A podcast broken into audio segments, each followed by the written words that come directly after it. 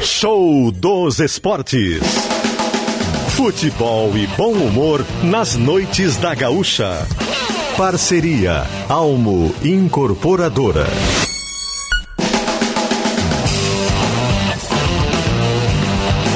Eduardo Costa e Tiago Nunes.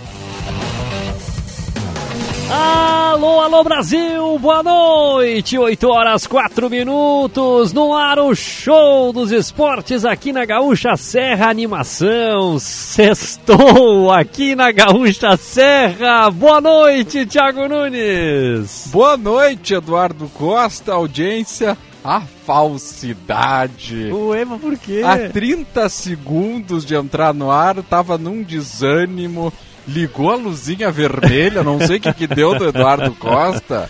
A luzinha vermelha, pum, ele veio numa animação. É a magia do rádio. É magia. Eu quero deixar aqui meu boa noite, audiência. Mas tu tá mais brocochô hoje que eu. não, não, hoje é o dia do tus-tus da turma, hoje é dia do checkmate. É, sextou. Sextou. É isso aí, o show está no ar aqui na Gaúcha Serra. Sexta-feira, 10 de março de 2023, edição 597. Opa! 97, 98, 90, faltam três. É verdade. Quarta-feira completaremos o programa 600. Ó, quarta-feira então, vai ter festa aqui. Vai, pode trazer aí os bolinho. comes e bebes pra gente. Um bolinho. Muito bom. Tamo no ar com o show dos esportes Sim. até às 10, né? Claro! É isso aí. E a nossa audiência participa. Participa pelo WhatsApp no 996 90 1220. Pode mandar recado de áudio, pode mandar mensagem de texto, pode mandar aí a sua mensagem, a sua Manda um participação, o seu zap, que o Eduardo Costa, se não rodar em áudio, ele vai ler com toda a interpretação que tem. É isso aí, o show está no ar no oferecimento de Al Incorporadora. Fazer bem feito é nosso compromisso.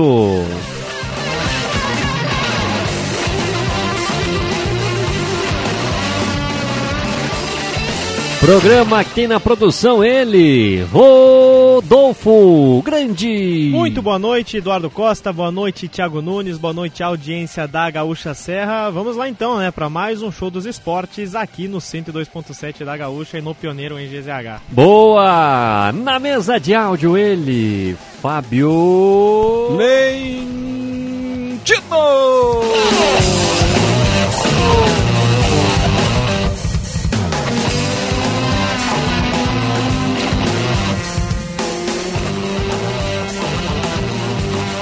Oito e seis, o show dos esportes no ar aqui na Gaúcha Serra, 22 graus a 22. temperatura. Já, já dá pra torcida do Juventude cantar? Cantar o quê? O, o pintador voltou. O pintador pinta- ou pintadão? Que nem a gente Não, falou assim. o, o pintadu. Pra... Pintador. É, não, pra rimar. Ah, entendi. O pintador o quê? Voltou. O pintador voltou, não é o pintadu. Pintador. 8 e 7, galera! É. A gente precisa ajustar o canto. Enfim, está encaminhada a contratação do Pintado, deve ser confirmado amanhã após Ah, fechou, a, partida, a partida contra o Brasil. Fechou. É, Só aí. questão Falta burocrática. Anúncio, falta anúncio oficial. Isso aí. É, detalhezitos. Isso aí. Só esperar. Detalhe o anúncio. O detalhe é o anúncio. É, enquanto não anunciar, sabe como é que é o futebol também, né? É, vai Quando saber. vê, chega um shake aí e banca. não, não. Leva ele pras Arábias. É. E aí? E aí? Já pensou pintado nas Arábias? Não, não faça isso com a torcida do Juventude. Mas tipo shake, assim. 8 e 8, show dos esportes no ar. Vamos lá com os destaques do programa de hoje.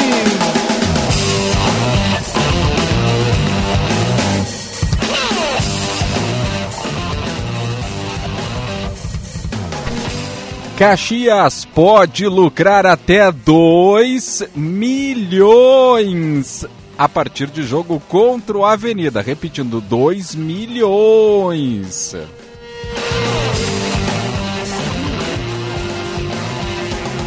Juventude enfrenta amanhã o Brasil, mas encaminha acerto com o técnico pintado para a disputa da Série B.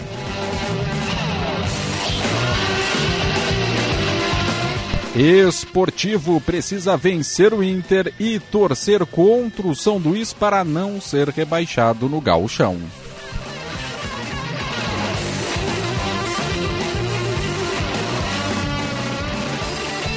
Natural de Bento Gonçalves, ex-jogadora da seleção brasileira de futebol, será treinadora da seleção feminina de futsal dos Estados Unidos.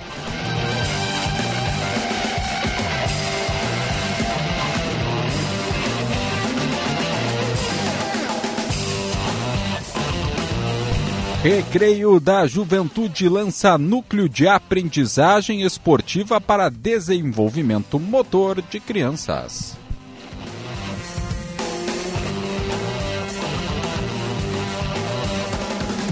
Esses e outros destaques você confere a partir de agora aqui no Show dos Esportes.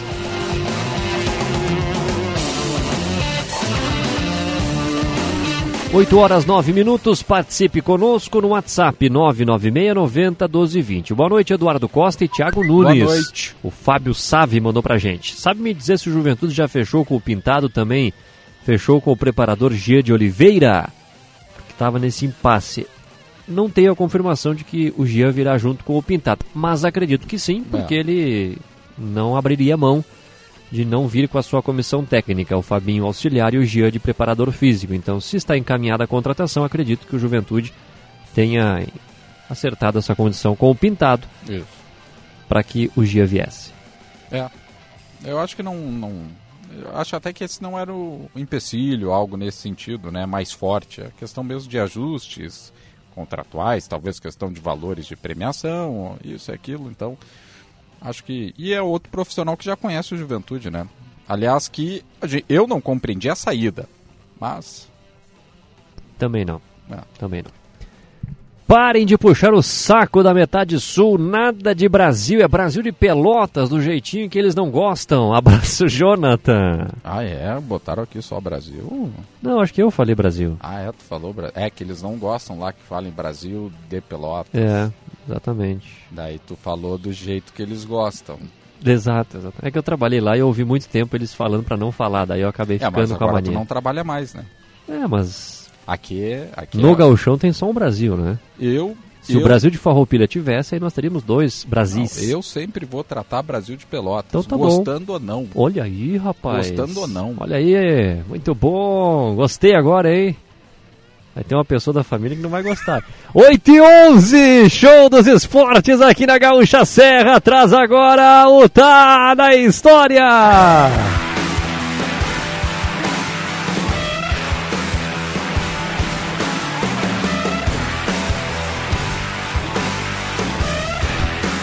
Os anos são 1933, é que agora são dois anos hoje. É. É. Anos. Olha o, plu- o é. plural de ano. Anos. Isso aí. Não dá pra trocar, né? Uhum. E 1934, a história chama-se Duplo Vencedora.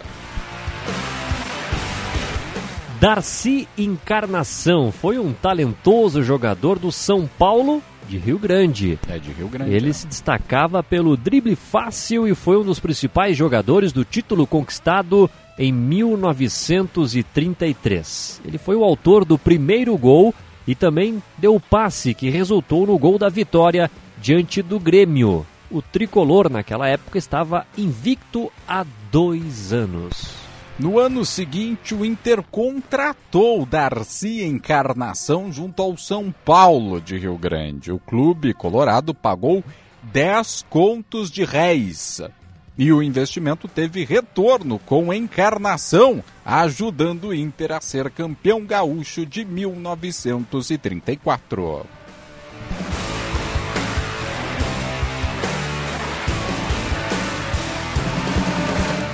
1933, 1934.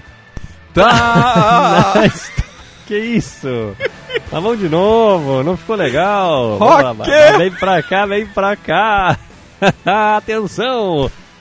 Tá, tá na história!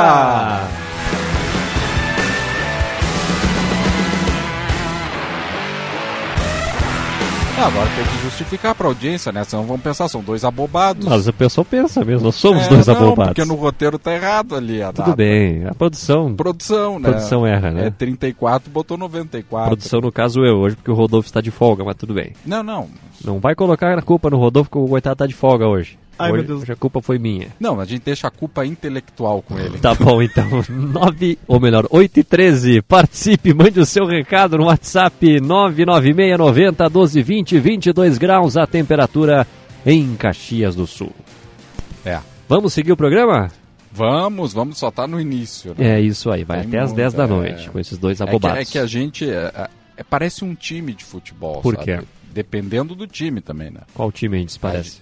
É, ainda eu não consegui diagnosticar. Ah, tu não quer a te, gente te arranca- comprometer. A gente arranca muito bem, marcação alta, pressão, pressionando o adversário, Hum. bola na trave.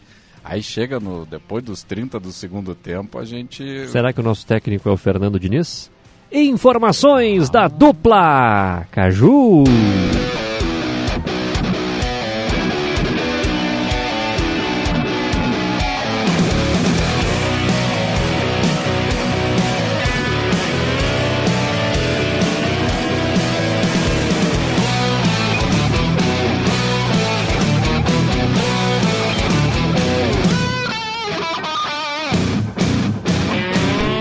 Vamos começar com Juventude Rafael Rinaldi. Boa noite. Boa noite, Eduardo. Boa noite, Tiago. Seguem as negociações de Juventude pintado para a vinda do treinador a Caxias do Sul. Hoje, tanto o técnico como a direção do clube decidiram não se manifestar. As negociações seguem e a ideia do Juventude é, ao final da partida diante do Brasil de Pelotas, amanhã à tarde no estádio Alfredo Jaconi, se pronunciar a respeito do novo comandante. Pintado é sim o ficha 1 da equipe Alviverde para substituir Celso Rotti. Ele viria com seu auxiliar Fábio Alves e também com o preparador físico Jean Oliveira, que já trabalhou aqui no próprio clube.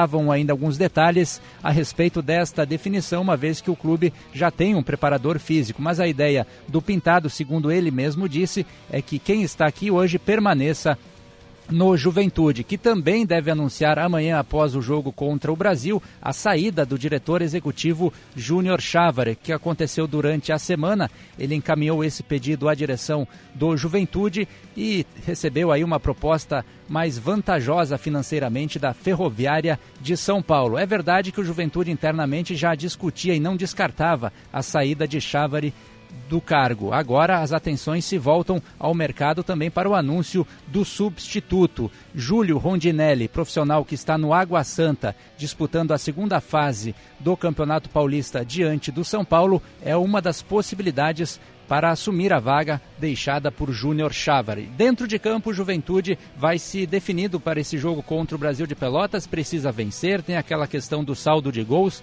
de tirar cinco gols de vantagem para o Caxias, contando com o tropeço da equipe Grená em Santa Cruz do Sul diante do Avenida. O interino Adailton Bolzan vai para seu terceiro jogo no comando do grupo de jogadores do Juventude. Até aqui, aproveitamento é bom, 66%, com um empate no Clássico Caju e a vitória diante do Esportivo. Aliás, será a primeira vez que Adailton comanda o grupo em frente ao seu torcedor no estádio Alfredo Jacone. Ele não garantiu a volta de Jean Irmer no time titular, ele que cumpriu suspensão pela expulsão no clássico e não conta com Mandaca, que teve uma lesão muscular na coxa.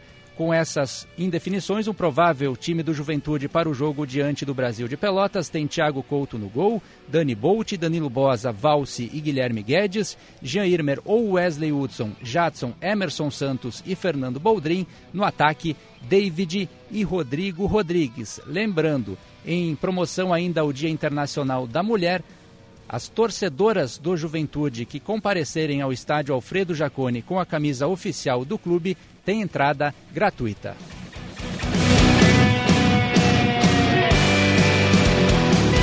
8 e 18, agora atualizamos as informações do Caxias, Tiago Nunes. Que finalizou a preparação hoje pela parte da manhã no estádio Centenário com treinamento fechado. O técnico Thiago Carvalho depois acabou concedendo entrevista coletiva.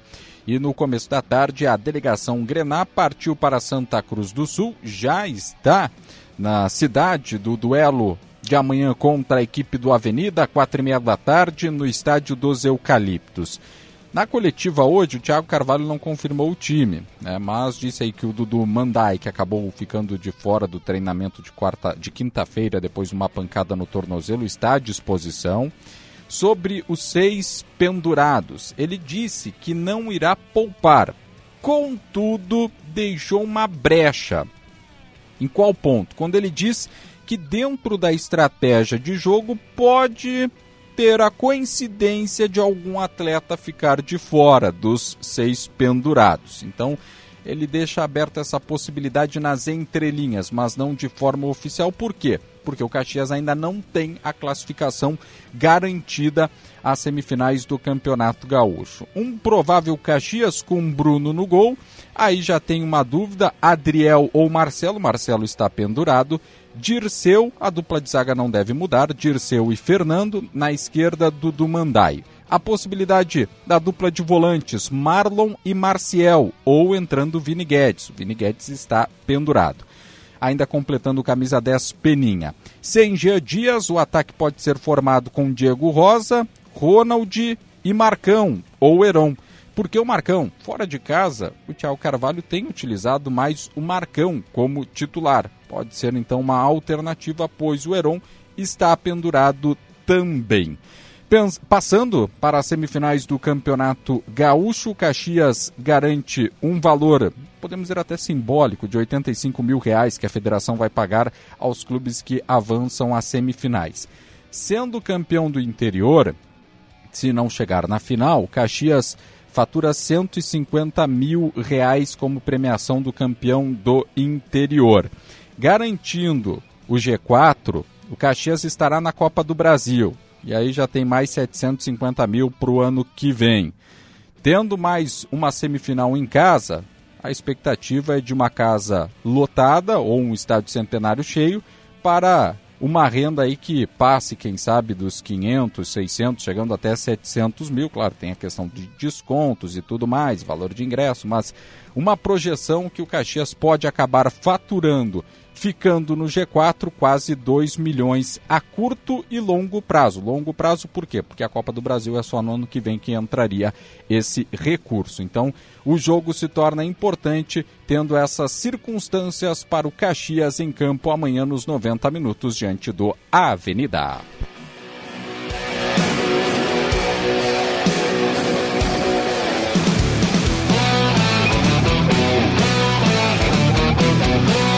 8 e 21 show dos esportes aqui na Gaúcha Serra. Atualizou as informações da dupla Caju. Mais detalhes lá no Pioneiro em GZH. Tem Participe. tudo lá, tem tudo lá. Tem tudo e mais um pouco. Tudo que você precisa saber do jogo do Caxias, do jogo do Juventude, do jogo do Esportivo. Uhum. Amanhã tem transmissão de Eduardo Costa e Maurício Eulon com imagens né, em GZH. Estarei, botarei na minha TV lá, em tela grande, a dupla para fazer a cobertura do jogo. Tá bom. E narração de Eduardo Costa. Já comprei um sistema de som caprichado. Ah, também não exagera, né? Não precisa tudo Não precisa? Isso. Então vou devolver. Então vou devolver. Devolve, devolve. Mas enfim, amanhã tem a transmissão em GZH, o jogo do Caxias com a Avenida e o Juventude no Premier. Premier, é. Isso aí. É, eu vou deixar o notebook do ladinho ali. Claro, um olho no peixe, outro no gato. Sim, não, tem que acompanhar tudo. Exatamente, porque segunda-feira tem debate. Tem debate, tem. Quem é o time do debate segunda-feira? Segunda você saberá. Ah, bom. Vamos chamar o VAR, porque o show quer saber.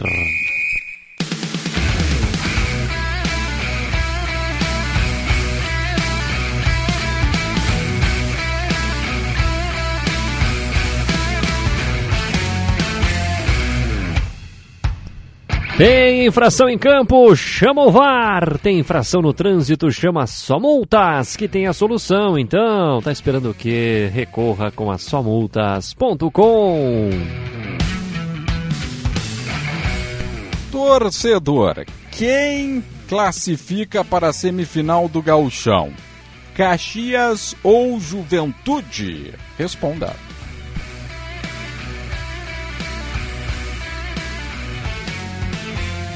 8 e 23 daqui a pouco Eduardo Costa e Thiago Nunes irão responder esta questão da nossa Ah, audiência. é? Nós vamos responder? né? Vamos, vamos responder sim. Tá bom. Estamos no aguardo da sua participação. Quer responder agora? Não, eh, já pode? É que quem, hoje, hoje é o Caxias, né? Ah, hoje é o. Ca- mas quando a bola rolar, aí a gente tem que esperar. Sim, Quando sim. vê o sim. Caxias perde por 2 a 0 para o Avenida, não seria nenhum absurdo. E o Juventude deslancha, faz três no, no Brasil Também não é da absurdo. Juventude. Entendi. Então, hoje é uma coisa, com a bola rolando é outra. Perfeito.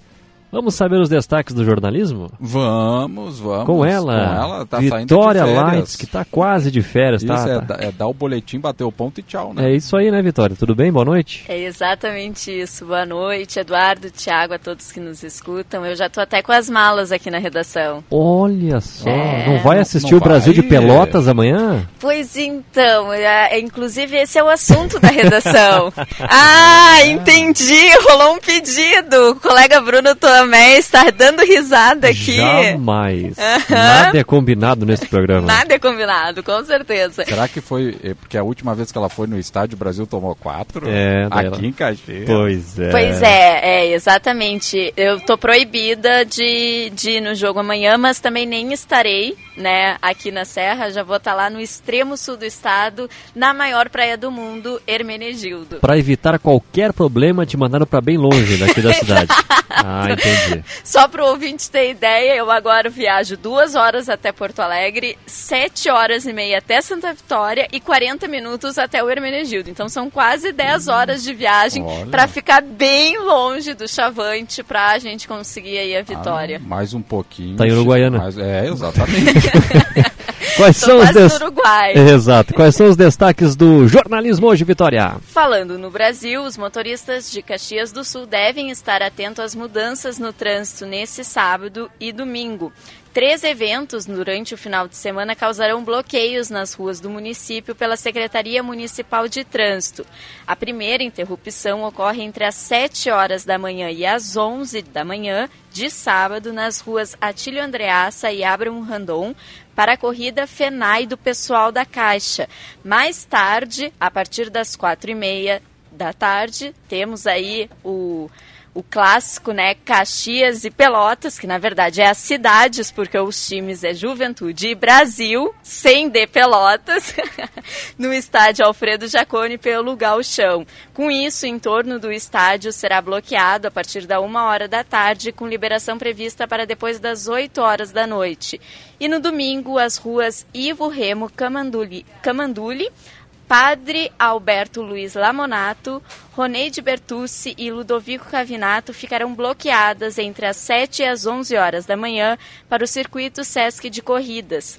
Dúvidas podem ser tiradas com a fiscalização de trânsito pelo número 118. Tu vai correr em alguma dessas corridas, Eduardo? Sim, domingo estarei percorrendo o percurso do, da corrida do Sesc, que vai ser ali nos pavilhões da Festa da Uva, né? Mas ah, isso aí. Muito É, bom, estarei lá. Eduardo é nosso corredor aqui da redação. É verdade, tento, né? Tento.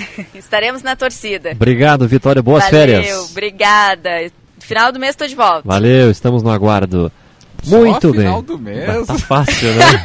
tá fácil mesmo, muito bom. Dia 28 eu volto pro show dos esportes. Olha aí, Ó, combinado tá, então. tá. Então marcado, tá, valeu. Valeu. Agora que ela saiu, podemos falar. Até lá o Brasil não vai jogar, né?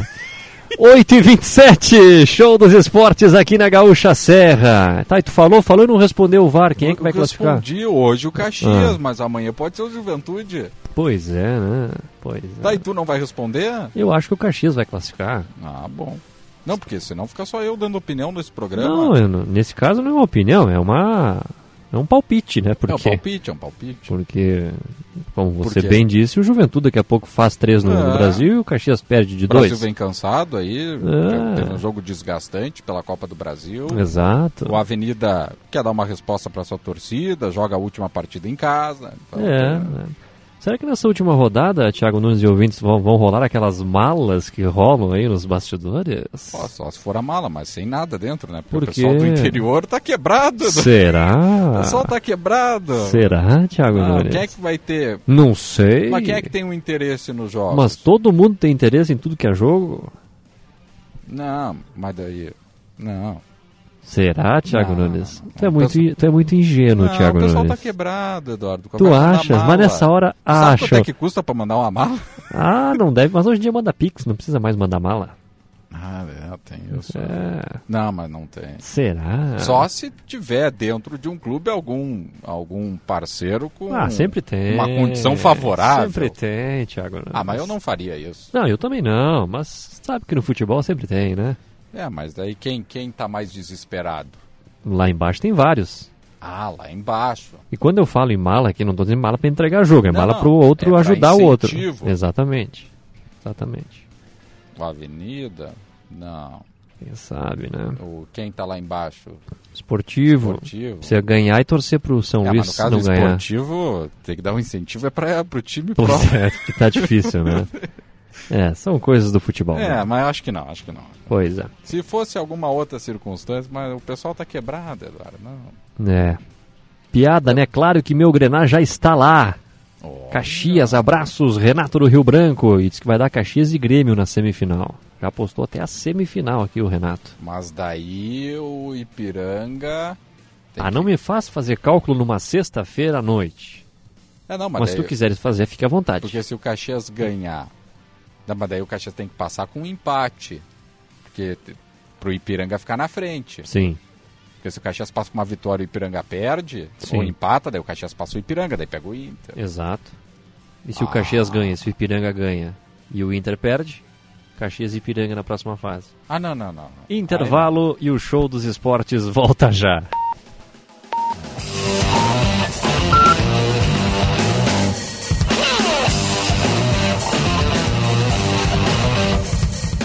Novo Samsung Galaxy S23 com o Claro 5G+, é a melhor definição de estar conectado. Compre agora por 24 vezes sem juros de 135,99 reais, ou 3.240 reais à vista no Claro Multi 200 GB e leve o dobro de memória. Acesse claro.com.br ou vá até uma loja e aproveite. Claro, você merece o novo.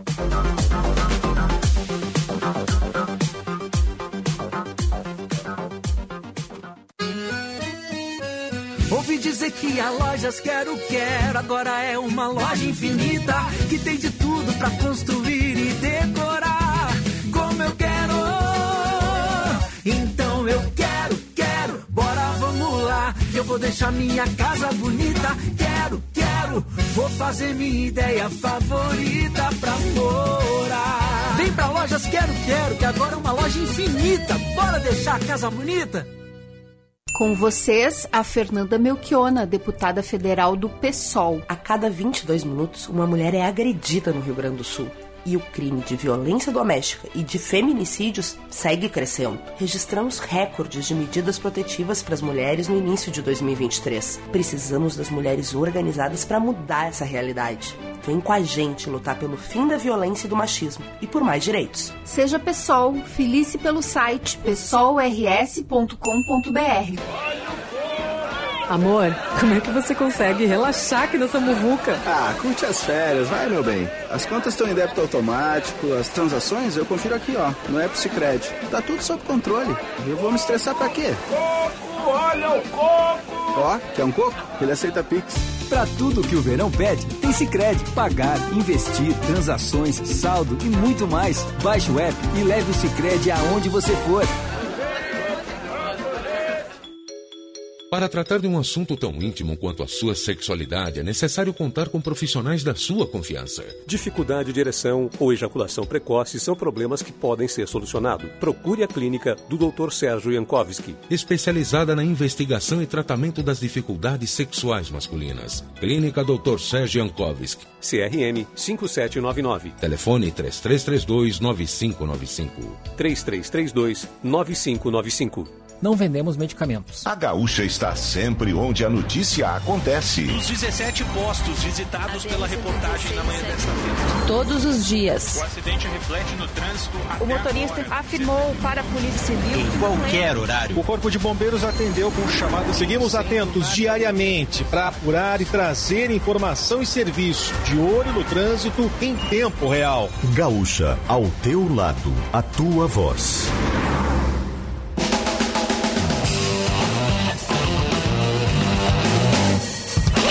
8 horas 33 minutos. Estamos de volta com o show dos esportes aqui na Gaúcha Serra nesta sexta-feira, 10 de março de 2023, 22 graus a temperatura.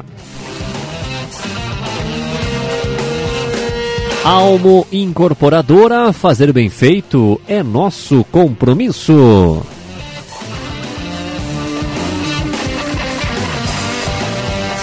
Tiago Nunes e ouvintes da Gaúcha Serra, o Recreio da Juventude, clube tradicional aqui da nossa cidade de Caxias do Sul, lançou um núcleo de aprendizagem esportiva como uma forma de alternativa para o desenvolvimento motor de crianças. E a gente vai conversar agora com o Roger Boniatti, que é gerente de esportes do clube e também um dos idealizadores desse projeto, para falarmos sobre os objetivos, como funciona, quem quiser participar, enfim, tirar todas as dúvidas da nossa audiência. Tudo bem, Roger? Seja bem-vindo à Gaúcha Serra, muito boa noite.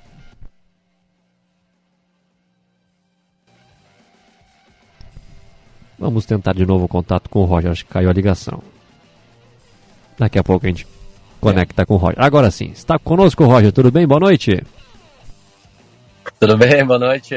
Tinha, caiu a ligação. É, a tecnologia nos proporciona esses momentos. É. Bom, Roger, explica para nossa audiência como é que funciona esse núcleo, como é que surgiu essa ideia de, de criar esse, esse núcleo de aprendizagem esportiva. Então, boa noite, Thiago, boa noite, Eduardo. Uh, agradecido aí pela oportunidade, né, de, da Rádio Gaúcha uh, nos dar esse espaço para divulgar um projeto tão legal, né, que, que o Recreio acredita muito e tem muita expectativa, né.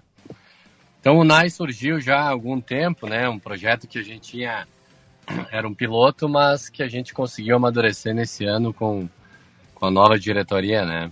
Então a gente chamou de NAI porque é um núcleo, né? A gente já trabalha com uma, com uma base de núcleo porque a gente quer interligar esse núcleo a todas as modalidades esportivas do clube, né?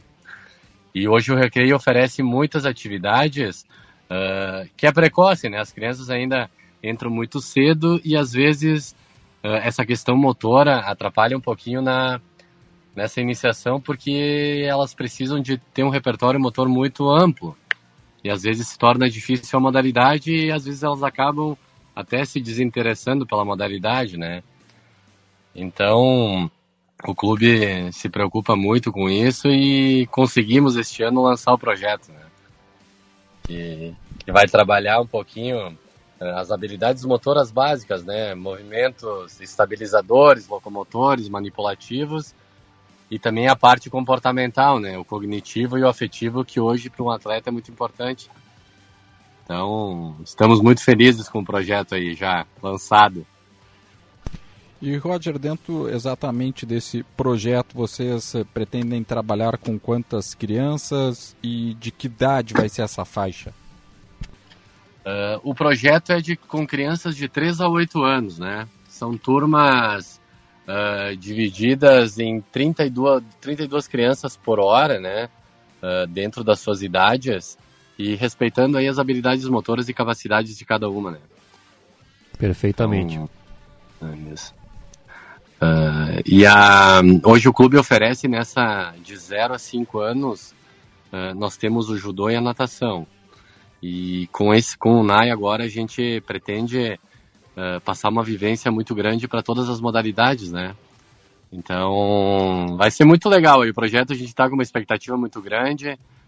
Uh, a gente visitou uh, um clube que é um case no Brasil aí, que é o Minas Tênis Clube. Eles têm um projeto muito interessante nesse mesmo sentido. E, e faz todo sentido para as modalidades esportivas, né? Então é um projeto pioneiro aqui no, no estado e a gente já tem um, uma estrutura muito boa, conseguimos uh, pessoas altamente capacitadas para tocar o projeto e acredito que vai ser um sucesso aí, o projeto. O objetivo do núcleo é, é, promover habilidades intelectuais e emocionais e também desenvolver a base motora das crianças. Que atividades são essas para conseguir promover eh, esses objetivos? Isso, na verdade, o que, que a gente tem como base, né? Uh, é, um, é um projeto pedagógico baseado na abordagem desenvolvimentista, né? Uh, que é trabalhar o repertório motor das crianças brincando, na verdade, né? Então são é o rolar, saltar, uh, aspectos cognitivos e afetivos como tomadas de decisões, frustração, e isso vem muito em contra o atleta hoje, né? Às vezes, uh, nossos atletas têm uma habilidade muito grande, porém a parte psicológica às vezes afeta um pouquinho. Então, se a gente conseguir dar esse trabalho desde do, da base, eu acho que isso lá na frente tem um reflexo muito bom, né? Muito grande. Então, uh, é o que a gente espera. Como o clube vem crescendo muito aí, com, com várias atividades, já tendo destaques aí de, de atletas aí em nível nacional, acredito que essa base vai ser muito importante, né? Que é o início de tudo, né? Todas as modalidades, a criança precisa saber se deslocar, rolar, saltar, uh, jogar, arremessar. Então, tendo isso muito amplo, facilita todas as modalidades, né? Então, achamos que teremos um, um ganho muito grande lá na frente. Né? E dentro exatamente desse ponto também, eh, Roger, é o clube que vai encaminhar esse jovem para o núcleo ou o pai pode acabar procurando, o pai e a mãe podem acabar procurando também? O que, que a gente vai fazer? Uh, a nossa ideia é que uh, a criança trabalhe toda essa faixa dos 3 aos 8 e o que, que a gente vai fazer? A gente uh, avalia essa criança três vezes no ano. A gente vai conseguir mostrar para os pais como a criança iniciou e como ela finalizou o ciclo. E lá nos oito anos, a gente vai poder chamar os pais e dizer: olha só, teu filho tem mais habilidade para estas e estas modalidades uh, perante uma avaliação e perante uh, alguns critérios, né? Então, às vezes o pai tem o sonho do filho ser um tenista uh, e ele é muito bom no futsal. Então, a gente poder indicar e sugerir, eu acho que é uma ferramenta muito importante, né? então, a gente vai fazer esse trabalho todo. É um trabalho que hoje o clube oferece aí nessa nessa parte de formação em quase 3 mil crianças. Então, no momento agora, o clube não tem como uh, passar todas essas crianças neste núcleo. Mas a gente deu o pontapé inicial e com o tempo a gente vai, acredito que engrandecer isso e, e todas as crianças vão poder passar por este núcleo e depois a gente destinar para sua modalidade de preferência, né? Ou que tenha mais capacidade. Então, é um trabalho muito legal. É uma triagem a gente vê muito isso no modelo americano, né? Hum. High school, uh, passam pelas universidades e depois se indica qual a capacidade que, que o atleta tem com mais facilidade, né? Com certeza. Quem tiver interesse em participar do projeto, como é que funciona, Roger? Uh, hoje a gente atende uh, na segunda, quarta e sexta-feira, né? Uh, pela parte da manhã e à noite. É só ligar na Secretaria de, de Esportes do Recreio da Juventude e pode fazer a matrícula por lá. E as atividades iniciam no dia 13, na próxima segunda-feira. Segundas, quartas e sextas-feiras. Crianças de 3 a 8 anos. Perfeitamente. O número é o 3022 3500. 3022 3500 para saber mais informações. Tem o WhatsApp também, que é o 999 81 5951. 99981 5951. Esse é o WhatsApp para quem quiser saber mais informações. Roger, obrigado pela presença conosco e a participação e sucesso aí no projeto. Muito obrigado, agradecer a Gaúcha aí por, por sempre estar uh, divulgando aí as, as modalidades, enfim, o recreio. E estamos sempre abertos aí para quando precisarem do, do recreio, a gente está sempre disposto aí, sempre disponível para vocês aí. Muito obrigado pela. Acredito que o projeto a gente vai ouvir muito falar bem dele aí no Com decorrer certeza. dos anos. Que assim seja. Obrigado, Roger Boniatti, conversando conosco aqui no Show dos Esportes, gerente de esportes do clube, idealizador do Núcleo de Aprendizagem Esportiva como alternativa para o desenvolvimento motor das crianças. 8 e 42 participe, mande o seu recado no WhatsApp 996 90 12 20. Boa noite, Azedinho e Fofuncho. Boa noite. Ô, Marco, não é fofuncho, é fofucho. Senão fica uma mistura de fofucho com funcho. funcho, Aquela, é funcho? A planta? A planta. Funcho. Nunca tomou chá de funcho? É chá de funcho, não. Não. de carquejo. Tá bom. Boa noite, então, Azedinho e Fofuxo. Vocês dois estão de brincadeira mesmo, de brincadeira. Brincadeira. Cogitar a possibilidade do Real Madrid do fundo das rodoviárias, ou da rodoviária, classificar. Qual jogo no campeonato o Caxias tomou dois de diferença? Responde aí pro Marco aí, responde. Tomou dois? de diferença, diz um aí, diz aí. Fala aí. Ah, tem que pesquisar. Nenhum. Nenhum. Então por que tu mandou pesquisar? Qual jogo eles fizeram três em uma partida sem tomar nenhum? Me poupem. Ah, mas ele botou sem tomar. Me poupem, velho. eles estão fora. O Não, Marco é é, corajoso. Porque tem muito torcedor do Caxias aí que tá com o melindre dessa última rodada. O Marco não é corajoso, já cravou aqui, Ah, ó. sabe por que o milindre? Por quê? Eu vou falar. Fala. Cuidado, que tu vai falar? Não, porque quando o Caxias depende só dele, aí que é o problema. Hum, entendi. Ah, É, mas amanhã não depende só dele, né? Depende claro do que Juventude. depende só dele, o Caxias. Não, depende só dele, mas se ele for mal, tem que o Juventude ir bem. Então não depende só dele, entendeu? Entendeu o que eu quis dizer ou não entendeu? Não, não, não. Não entendeu? Não.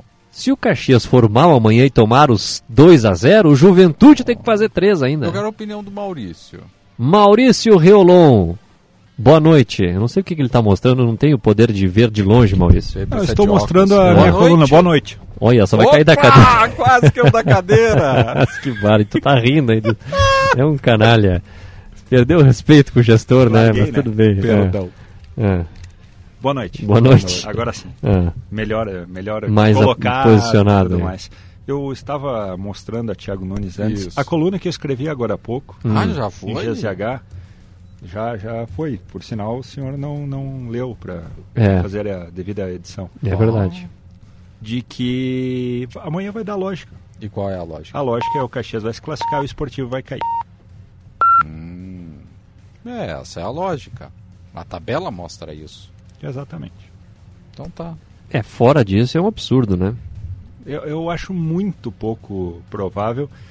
A, a surpresa, digamos assim, que pode acontecer é justamente em Juventude Brasil de Pelotas, sendo que o Juventude precisa, até pensando no ano que vem, confirmar a quinta colocação. É um confronto direto.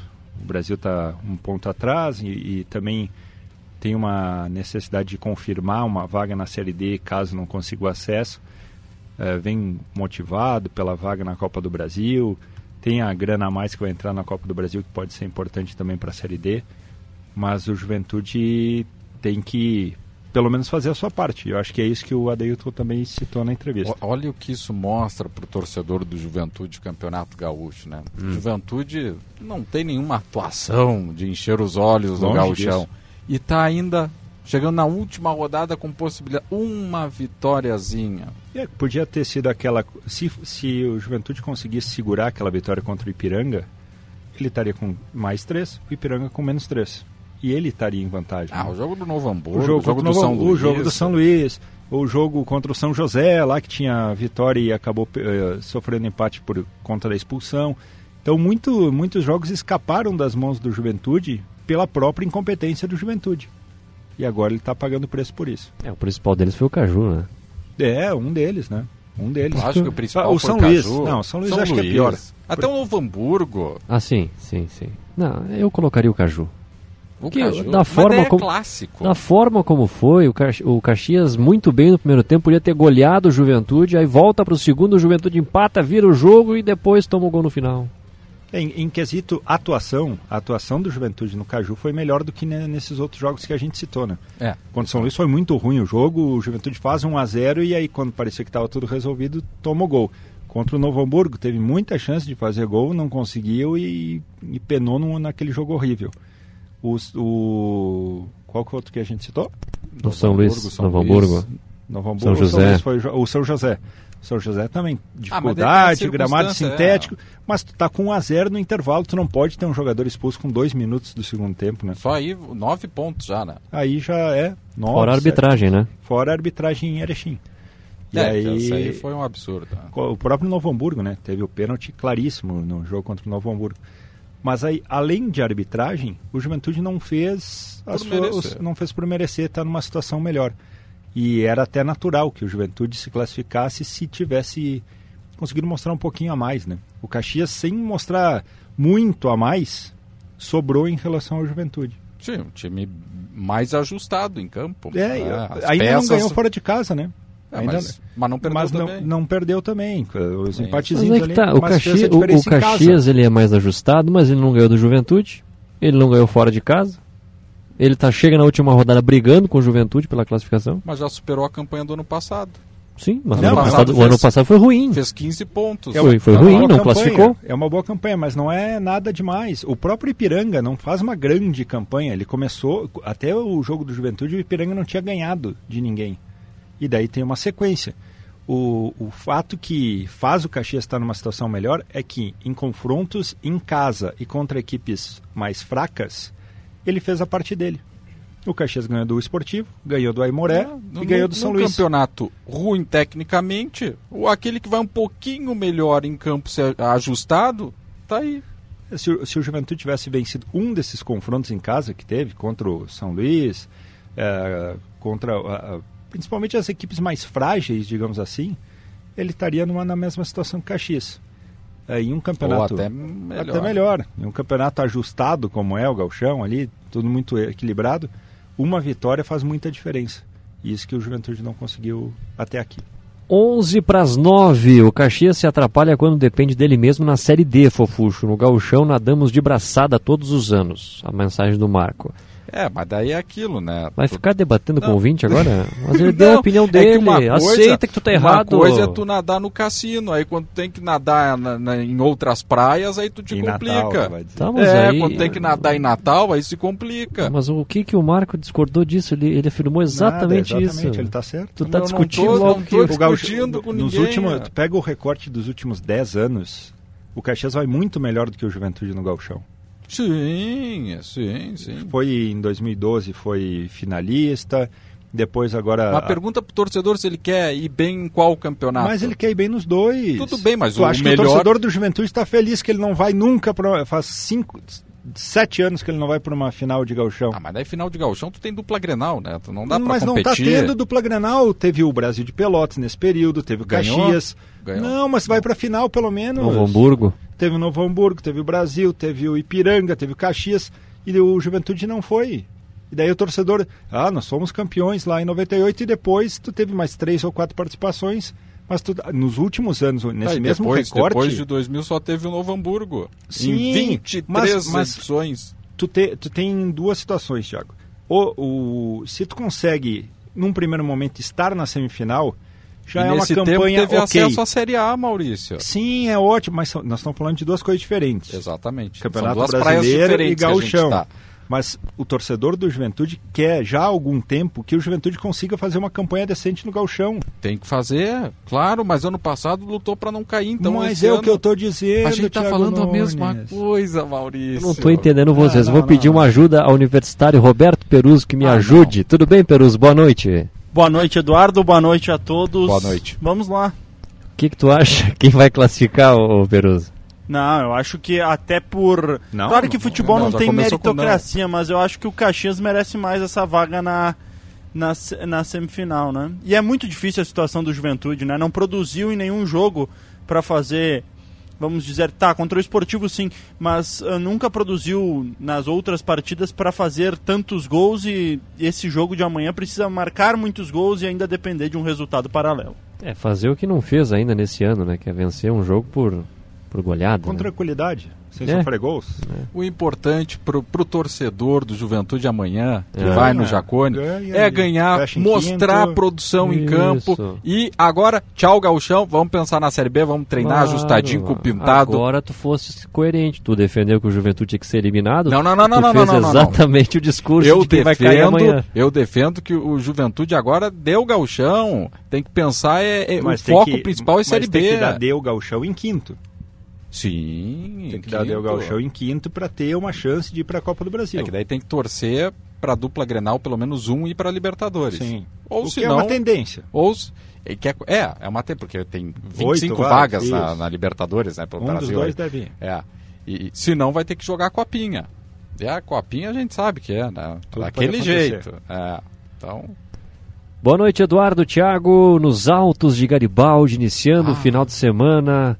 Fofuxo tomando um chopp. Simone de Garibaldi, ela mandou a Olha. foto do churrasco. Tá lá no espeto, ó. Ousada Simone em Garibaldi Ah, tomando chopp. É verdade, é verdade. Ah, tu acha que lá só pode tomar espumante? Não, mas, mas por que a marca da cidade é um espumante? Imagina vendo o pôr do sol com espumante. Ah, Ah, nas cidades que a terra é a uva, só pode comer uva, não pode comer maçã, Isso. não pode comer banana. Não, maçã em vacaria.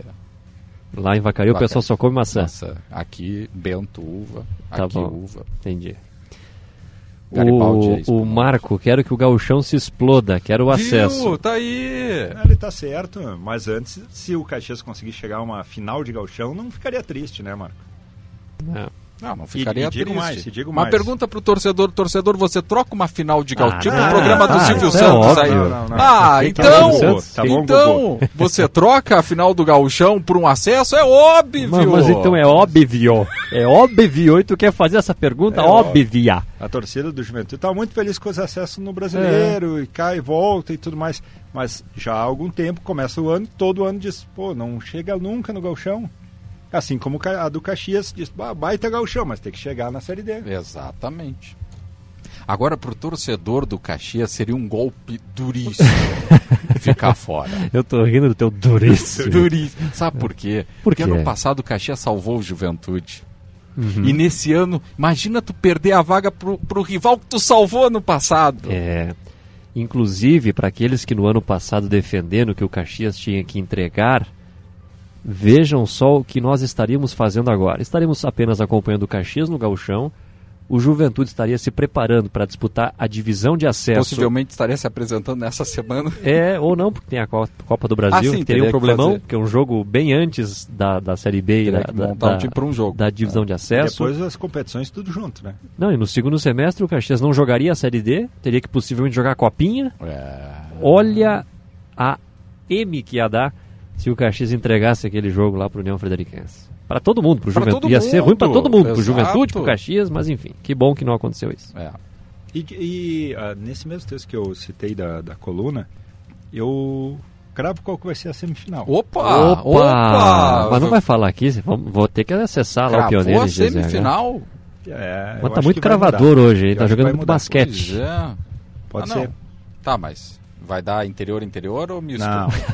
Aí fica fácil de Não, saber. não, Não? não. Não o quê? Não vai dar interior, interior. Vai dar... Então Tem tá. mais duas Qual opções que, é tua, agora. é, qual que é a tua opção? Ah, Caxias, Grêmio, Inter e Ipiranga. A minha é diferente. Tá, então é outra. Então, Inter e Caxias, Ipiranga e Grêmio. Isso. Essa Inter é e Caxias.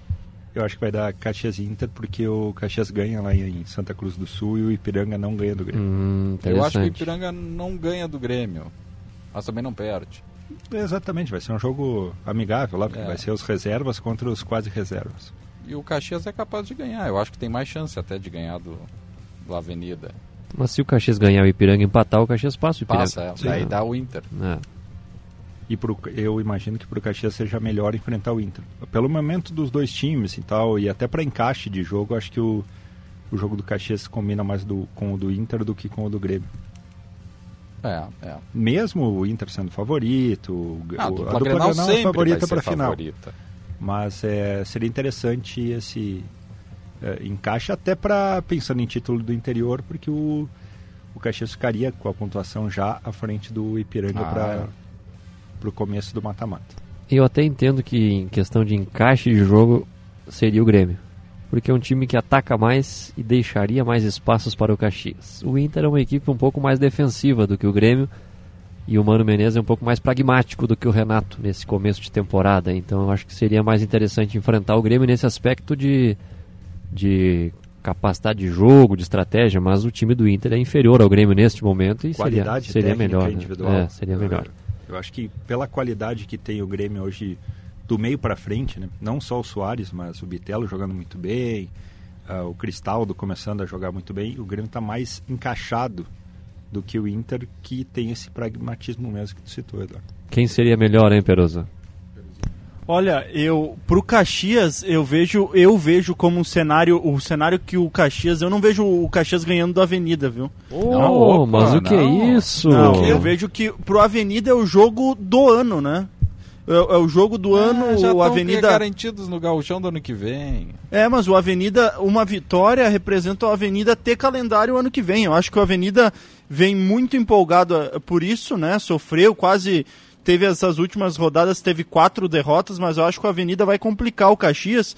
E dentro desse cenário, eu vejo que o, o Internacional está menos acertado no momento e eu preferiria pegar o Internacional do que o Grêmio, mesmo com essa questão do, do Grêmio deixar mais espaços, mas eu vejo o Inter com muita dificuldade de criar, e isso daqui a pouco uh, conseguiria aliar para o Thiago Carvalho e para o Caxias a questão de ter um sistema defensivo que é consolidado, que vai bem como o do Caxias, eh, não ter dificuldades maiores para neutralizar os jogadores do Internacional. No momento, quem apenas se destaca é o Pedro Henrique e alguns lampejos do Alan Patrick no meio.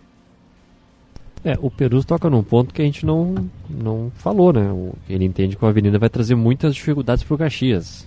Pela, parece que as- no nosso entender aqui vai ser fácil o jogo, mas não vai ser Não, fácil. Não, nenhum jogo é ser fácil. Eu acho Mas que vai- um, um é nono colocado e o outro tá no G4, né? Sim, mas não quer dizer nada. Ah, Caxias não? é mais time. Então quer dizer que o Caxias, Caxias vai é ganhar. mais time. Não, é mais time, mas quer dizer que vai ganhar?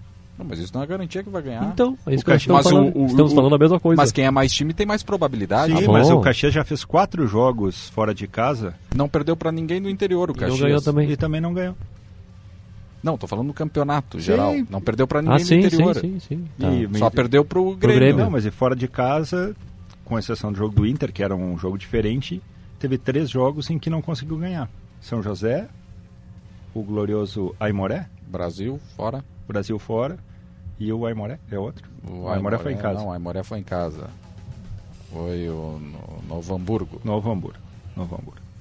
E, e nos quais... Mas um empate serve. É, não, serve. Serve para classificar. Sim, sim. Mas pensando em- em... terceiro lugar, eh, e quem sabe até com um segundo, com o Hecatombe lá no Beira-Rio, vai precisar que jogue um pouquinho mais. E aí tem outra questão para a gente falar depois do break, que é as preservações de Thiago Carvalho. Pois é, é uma possibilidade que pode acontecer aí nesse jogo contra o Avenida. Na sequência veio notícia na hora certa e o show dos esportes já volta. Notícia na hora certa, 9 horas. 56 pessoas em condições análogas à escravidão são resgatadas de propriedades de arroz em Uruguaiana, na fronteira oeste. Expo Direto Cotrijal termina no norte do estado com recorde de público e de faturamento. Três réus são condenados e dois absolvidos por chacina na zona norte da capital em 2017. Santa Casa de Porto Alegre precisa com urgência de doações de sangue. Céu parcialmente nublado agora na capital, temperatura é de 26 graus. O fim de semana será marcado por tempo firme e altas temperaturas devido a uma onda de calor que atinge o Rio Grande do Sul. Os termômetros podem marcar 39 graus na fronteira oeste e no noroeste. Apenas no domingo há chance de pancadas de chuva no litoral norte, na serra, no noroeste e também no norte. Trânsito. A Brigada Militar atende agora um atropelamento por moto na parada 13A da João de Oliveira Remião. Ainda não há detalhes da ocorrência. Atenção nesta madrugada para bloqueio parcial da alça de acesso da Freeway em Santo Antônio da Patrulha, no quilômetro 25, na pista leste, sentido capital litoral. Essa alça é utilizada pelos motoristas que acessam a RS 474 em direção à área urbana de Santo Antônio da Patrulha. O bloqueio parcial seguirá da 1 da manhã até às 6 horas da manhã deste sábado. Com trânsito e Antâmbara. Destaque da hora. O governador Eduardo Leite estuda parcerias com a rede privada para as áreas de saúde e educação, com foco na melhoria da infraestrutura.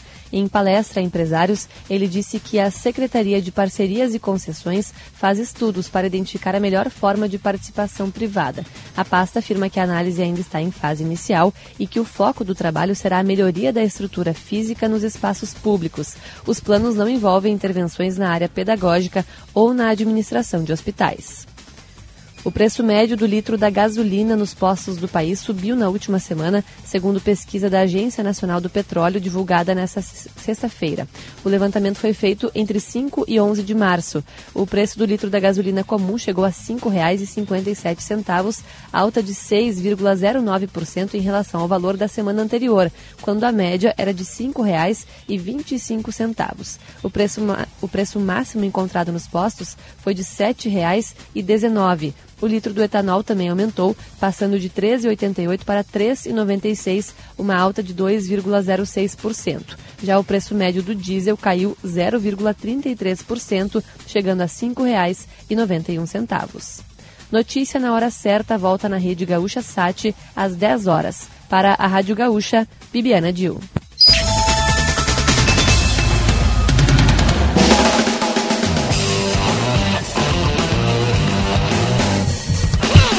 9 e 13, estamos de volta com o show dos esportes aqui na Gaúcha Serra, nesta maravilhosa. Tem algum microfone que não está fechando ali, ó, agora sim.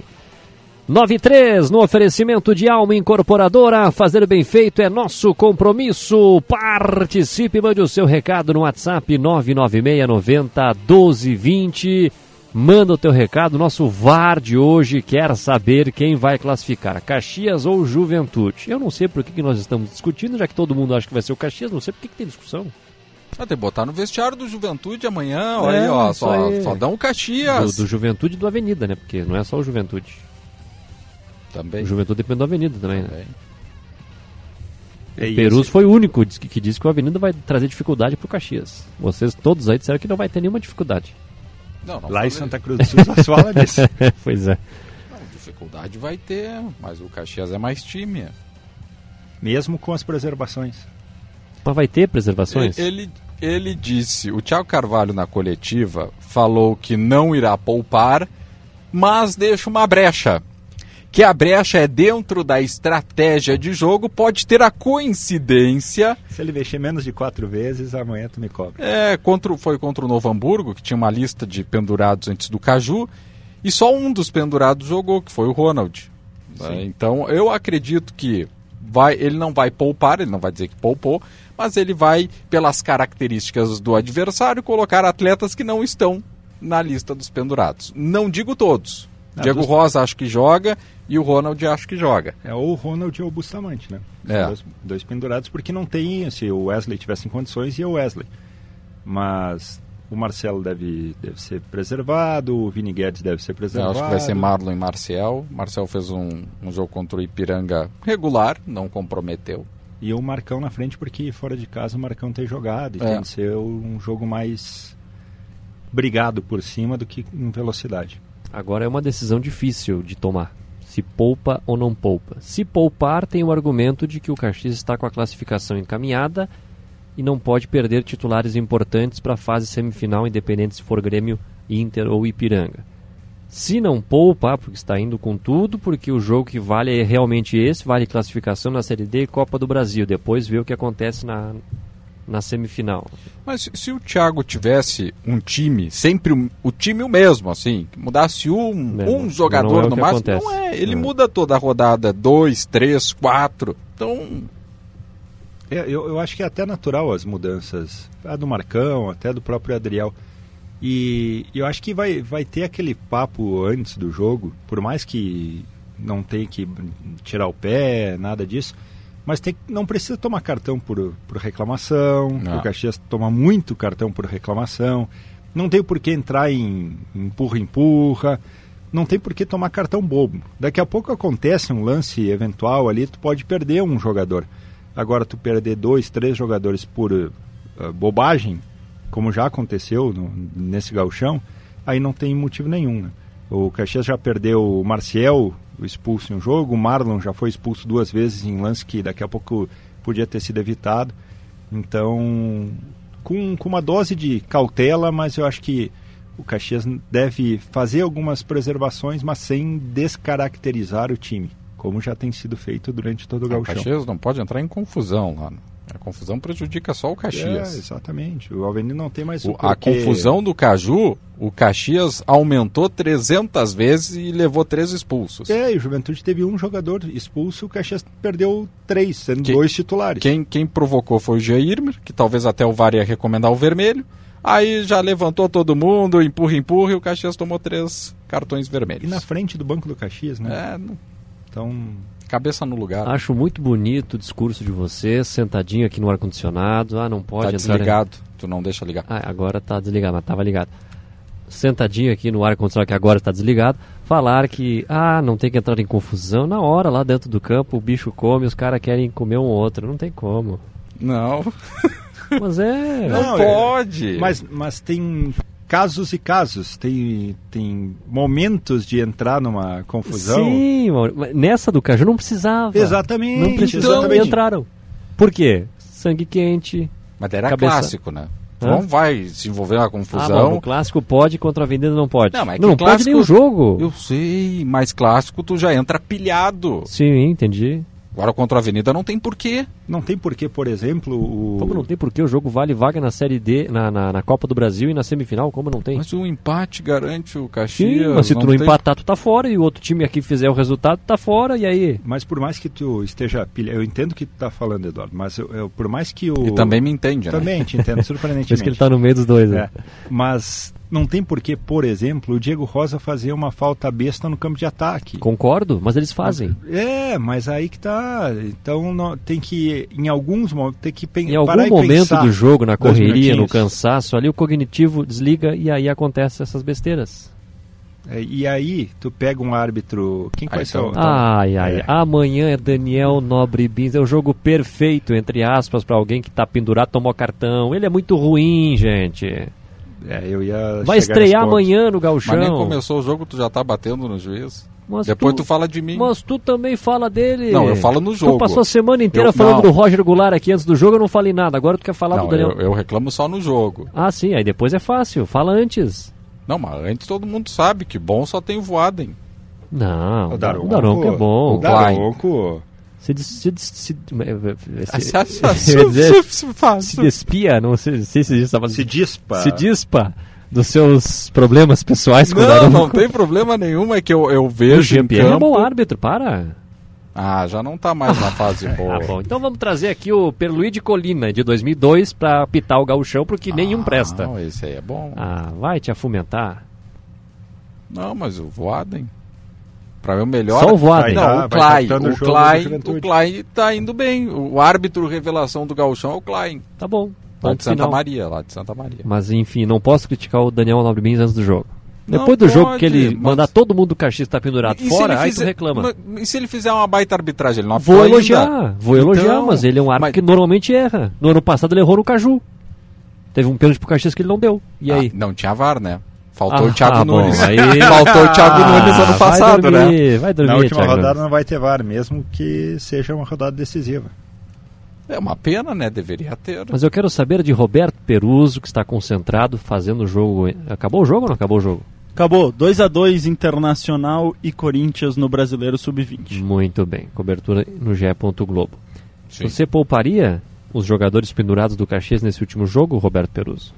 Olha, eu, é uma boa questão porque eu vejo que, eh, que o Caxias já está bem definido que vai ficar em terceiro ou quarto, né? Então, eu acho que sim, que daria para poupar sim os jogadores. Ah, o jogo é complicado, ok, mas eh, eu não vejo um cenário drástico do Caxias perdendo essa vaga. Então daria para poupar alguns jogadores. Eu, eu não digo sete, oito jogadores, mas uma parte desses jogadores daria para poupar sim visando a semifinal. São seis, né? Seis. Então, desses seis daria para poupar três ou quatro titulares. tranquilamente. Marcelo, o Vini Guedes, Diego o Rosa, Diego Rosa, Bustamante, Bustamante não. Ronald e Também Heron. não. E o Heron. Ele vai poupar quatro. É, Daqui a pouco, dentro desse jogador, de- dentro desse- desses nomes citados, dá para ver quem que são os jogadores ah, que o Thiago conhece, que tem mais um, um perfil de, de, de reclamar mais em campo, de cometer mais faltas, e esses jogadores tu tira do jogo e mantém os outros. Eu acho que já é uma forma de blindar contra um possível desfalque na semifinal. E aí o Marcelo acho que é o ficha 1 nisso. Sim. É, seja por reclamação, seja por fazer uma falta meio, meio Mais besta forte, de vez é. em quando. Então acho que. O Marlon não tá pendurado, né? Não. Não, não, tá Mas voltando. seria o ficha Sim, 2. Não, você não nem viaja se É. tivesse pendurado. Mas não tá, que bom. Não, não tá. E daí vai o Vini Guedes até pela função, né? O meio-campo ali é onde tem mais contato. É, às vezes tem que fazer então- uma falta técnica e aí mata a jogada num contra-ataque e toma cartão. Então a, a tendência, eu acho que é de poupar quem que daqui a pouco não tem um substituto imediato, assim pensando em time ideal, por mais que o Adriel e o Marcelo se revezaram, mas é poupar o Marcelo, poupar o Vini Guedes, poupar o Heron e aí entre os extremas de três jogadores. Tem um ingrediente nesse jogo também que ninguém aqui falou, né? Qual? O Thiago Carvalho não vai estar na beira do campo, né? Sim. Quem vai ter que tomar as decisões são- é o Luiz Gustavo. É, em tese é, mas na teoria, na, na, na teoria sim, mas na prática não acontece isso. Alguém manda. Ó, põe o fulano lá, chega no auxiliar. Então Tem tá, fone? então Tem tá. fone? Tem, tem. Sem fio também. Não, tem. Agora tem os, os microfones escondidinhos no ouvido. Tá? No, o Mas não microfone pode, não, né? o Não pode, ele tá expulso. Não pode, mas vai chegar. Não pode, mas acontece. Um jogo aqui contra o. Não, mas então não faz falta o Thiago na beira do campo. Não, não, não muito. Tá bom, então nem precisa mais botar No técnico jogo- na embora, beira do campo. No jogo contra Deixa o- ele com o fonezinho no ouvido, no hotel. Fica todo, na TV, que tem vários claro, ângulos, fica melhor de imagens. No jogo contra o São Luís, me chamou a atenção que eu estava fazendo o jogo do. Tu estava também lá no Eu tava também né? lá, exatamente, Fabiano Daitz na nossa cabine. Ao lado ao da lado. nossa cabine. Na nossa cabine, não. tava Ao comentando lado o jogo. Da nossa cabine. É. Estava Fabiano Daitz que naquele jogo não pôde participar, porque Mas não não, entrou no bid e tal. E ele passou o jogo inteiro falando. Mas o Thiago não tá expulso. O Thiago tá suspenso, Não, amarelo. eu, eu sei que não podia, mas ele, tá, ele não estava no bid, ele não podia estar Não, mas participando daí tu do pode, jogo. não, tu pode colocar ele como alguém do staff, não tem problema nenhum. Então, mas o Thiago não pode ficar no estádio? Na, na área do na área de jogo. Sim, Ah, mas na tá cabine, cabine, cabine vai não tá era nas de jogo. É área tá de imprensa. cabine. Não, vai estar lá Torcedor. junto com a direção. Tu acha que ele vai, não vai ficar de dentro de casa? Não, ele não pode ter acesso Ele vai, Ao ficar, ele vai ficar assistindo aí o Maurício em GZH. É, isso. Ó, por que não? Tá bom. Agora que ele já fez o merchan, né? Ah, então não pode, então o técnico mais. Não pode mais o ele, quê? ele não pode ir pro vestiário, não pode dar entrevista. É, até, até não sei se na cabine pode. Eu acho que não, tem porque- essa... Ah, mas é. se ele ficar nas. É que não sei como é que é a estrutura do estádio lá, mas Não é ah, boa. vai junto com os dirigentes ficar lá no. Acho que não. Eu, eu acho que essa questão ele não pode estar no estádio, viu? Pelo menos no Campeonato Brasileiro era isso. É, então vai assistir a gente em GZH mesmo. Daí- ah, e vai aí mandar eu- informação. Mas daí ele, como torcedor, poderia, né? Sim, Daí- paga ingresso. Sim, paga ingresso, vai lá pra torcida visitante. Vamos Pode conferir, né? Vamos É conferir. uma curiosidade pro jogo de amanhã. Em GZH. Mas não vai fazer falta na beira do campo pra vocês, então? Não, pro Maurício, eu não falei nada. Ah, tu concorda com ele e não, tu, não tu pula fora nada. do barco. Eu não concordei nada, tô aqui só Ah, jogando lenha, lenha na fogueira. Por que indiretamente? Claro. Tu foi contra a minha opinião? eu contra a tua opinião, não falei nada. 9 e 15 por falar em técnico. Pintado está chegando ao Jacone, hein? Quero ouvir Maurício Reolon sobre Pintadão. Olha, eu acho que é o caminho mais lógico do Juventude. Ah, Hoje tu tá só na lógica também, né? Também, também. Mas eu também escrevi sobre isso no começo da semana. Muito por conta do ambiente. Porque em Juventude apostando em um nome que ainda não tivesse trabalhado no, no clube, como foi citado o Daniel Paulista, como seria o Bruno Pivetti, como seria o, Marcelo Pivete era um nome, o Pivete. Não, tem vários bons nomes com, com experiência em Série B. Mas eles não teriam o mesmo respaldo do torcedor que tem o Pintado. Mesmo que o torcedor não tenha vivenciado dentro do estádio a Série B com o Pintado.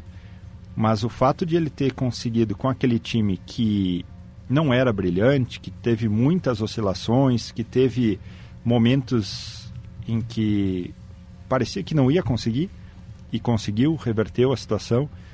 ah, isso dá uma, um- uma bagagem, ou uma força, ou uma sinergia entre técnico e torcida que o Juventude estava precisando e que não encontrou com o Celso Rotti, que precisava ah, reencontrar não só, acho que não só com o Celso Rotti, né? não só com, com a torcida, mas dentro do Alfredo Jaconi, melhorar o ambiente do, com os funcionários, no vestiário, com a imprensa, com todo mundo que faz o Juventude acontecer e a gente viu nesse começo de ano um ambiente muito pesado.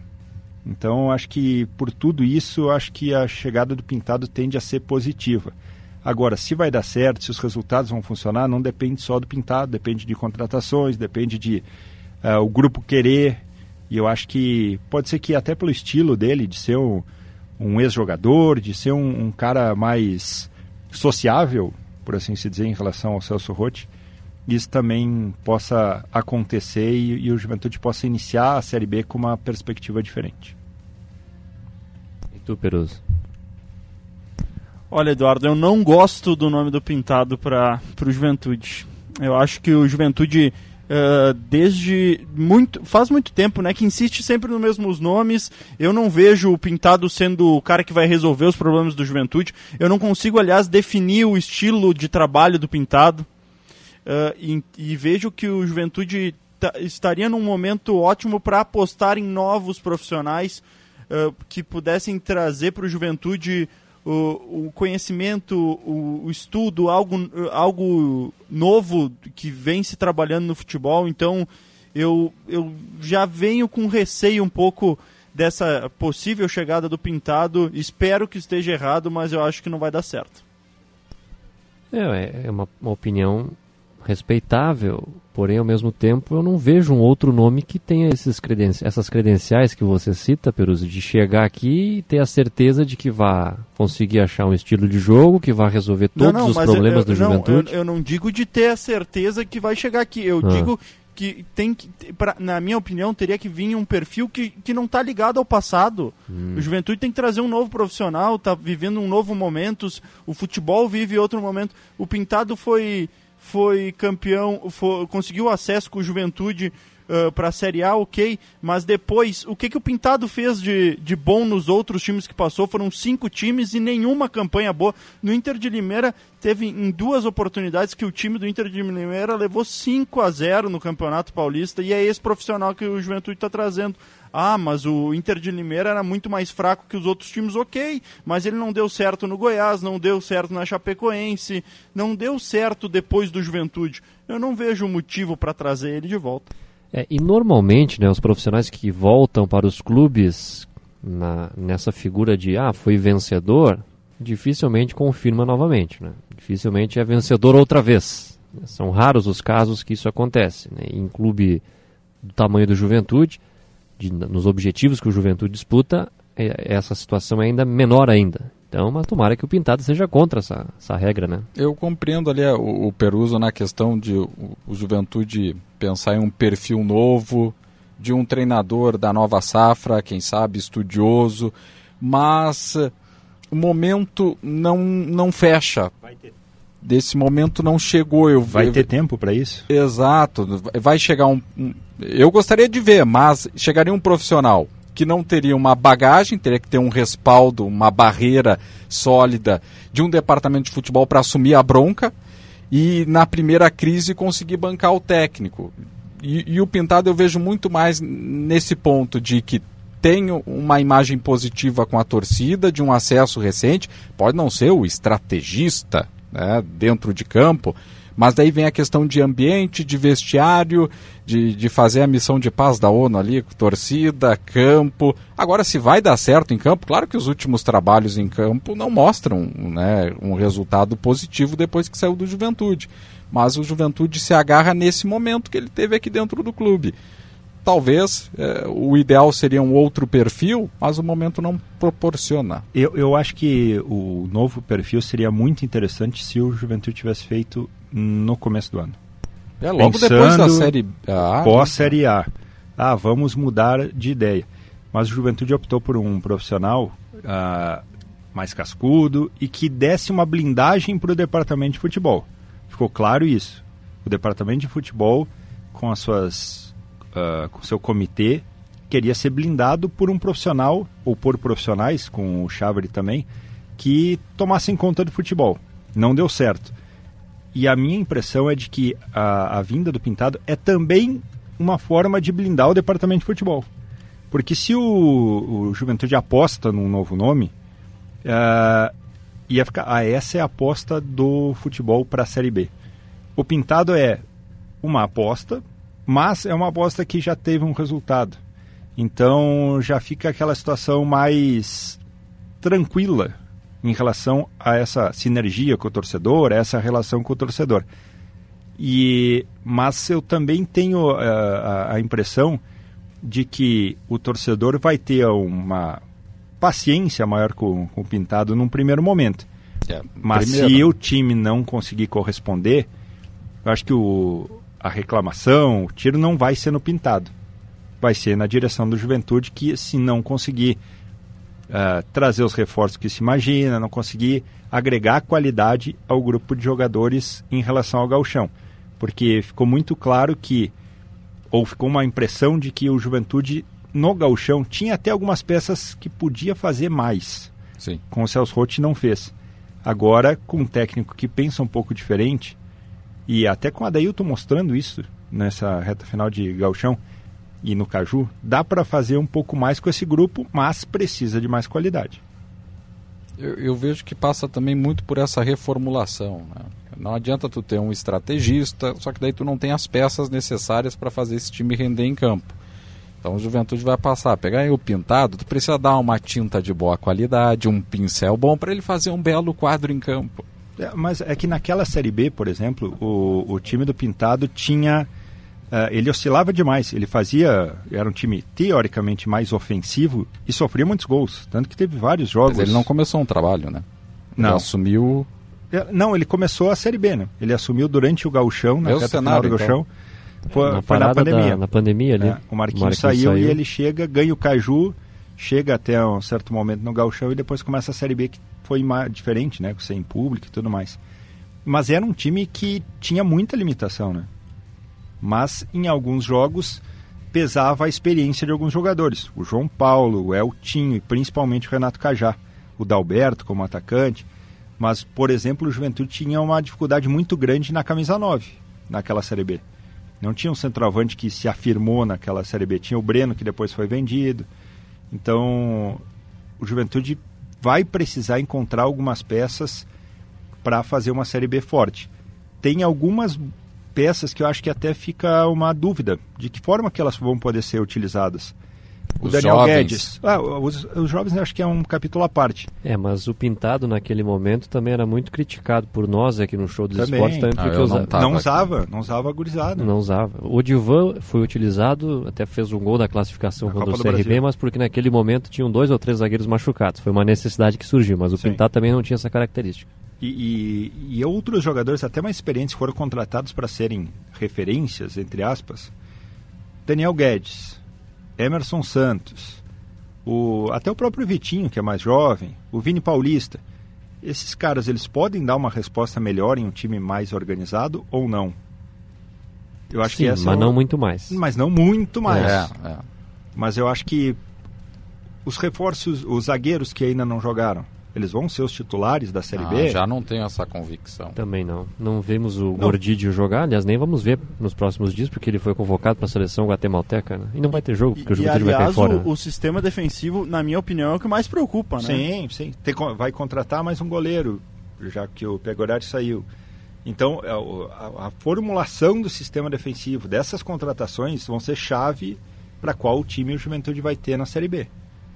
É, vamos aguardar as cenas dos próximos capítulos. Tudo isso pode cair por água amanhã se o Juventude conseguir uma façanha e classificar. E aí a gente começa a discutir só daqui a duas semanas sobre a Série B. Não, mas a gente tem que discutir. O cenário de hoje é esse. Sim, nós discutimos durante meia hora, não sei se tu percebeu. Tu- não, eu percebi, inclusive eu participei, não sei se tu percebeu também. Não, eu percebi, inclusive percebi que tu falaste em reformulação. O Juventude não vai fazer reformulação. Não? Vai ser esse elenco então? Mas com que dinheiro vai fazer reformulação agora nessa altura do campeonato? Não tem a verba aí, dá 10 milhões. Mas não é muito dinheiro. Tu olha, ah, 10 milhões é um monte de dinheiro. Não é, Thiago, é uma merreca para clube Não, de mas futebol. saindo 5, chegando 5, eu acho que já dá Ah, pra não, fazer alguma aí- coisa. Aí não é uma reformulação, aí são peças pontuais. Ou tu Não, é que a, a A minha reformulação. é diferente. Não, reformulação pode ser diferente da tua Não, a reformulação. tua reformulação é uma reformulaçãozinha, bem pequenininha. Nós vamos pro intervalo, não mas intervalo. mas é é, que uma assim, reformulação. Ah. O Granada não vai explodir Caxias. O Daniel Guedes ou o Dani Bolt, É. um dos dois pode ser que tenha que ser negociado. Hum. Os laterais esquerdos, se tu tem que contratar um lateral esquerdo, ou o Alan ou o Guilherme Guedes não vai ficar. Só como é que tu vai fazer isso? Tu vai emprestar, reemprestar? Bom, mas daí tu vai devolver É, quem está emprestado? O Jean mandou aqui que o, o atacante da B era o Poveda, que inclusive fez uma grande Série B ano passado, mas no Juventude Sim. não foi bem. E o Carlos Henrique chegou também na. Ou foi na C? Não, foi na C. Foi na C, Foi né? na C. Colheitadeira. Era o colheitadeira. Vamos pro intervalo. Thiago Nunes vai se acalmar, tá um pouquinho Não, mas eu nervoso. tô calmo, eu tô calmo. Não sei por que tu quer imputar a minha pessoa algo que não está acontecendo. Achei o mais canalha do que tu aqui. O Marco Aurélio falou assim: Eu vivi para ouvir Eduardo Costa dizer que 10 milhões é merreca. tá Não, por é- cima. não, verdade. Não tire de contexto, É, no, no futebol é, de é contexto. Contexto. No futebol é uma merreca. Pra mim seria espetacular. Se o Juventude quiser mandar os 10 milhões Não, pra mim, pra amanhã eu tô quem. zarpando. Dou tchau pra vocês e vou vazar. Já vou pro Intervalo, já então voltamos. faz isso. O Juventude vai me dar?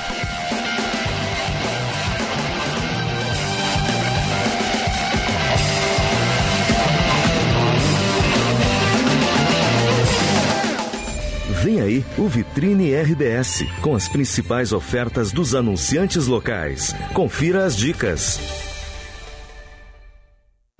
Gravataí te espera para o 25º Rodeio Internacional do Mercosul, de 29 de março a 2 de abril. Informações e programação acesse rodeiodomercosul.com.br.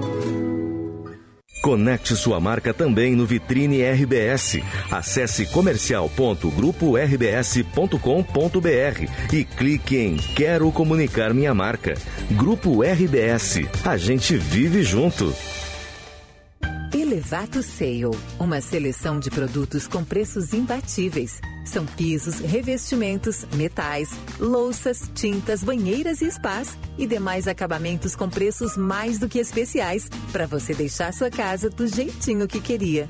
Ofertas por tempo limitado. Elevato, sua casa, nossa causa.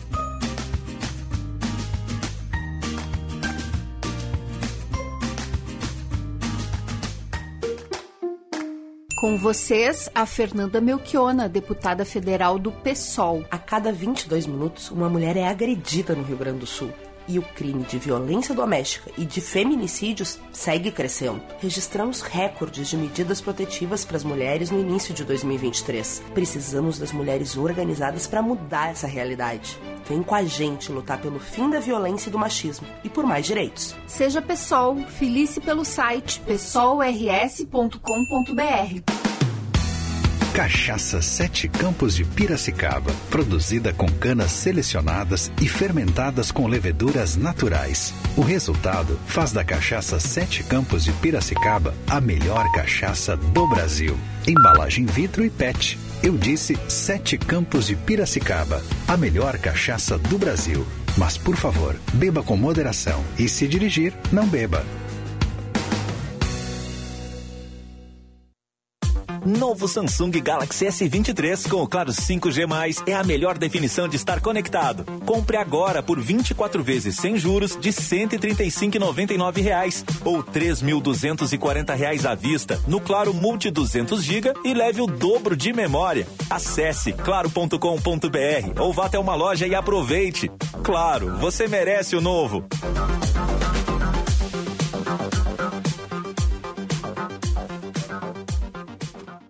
Sabia que dá para ouvir a Gaúcha de graça em GZH? No site no aplicativo. Acesse agora e ouça a qualquer momento e de qualquer lugar. Gaúcha, a tua voz.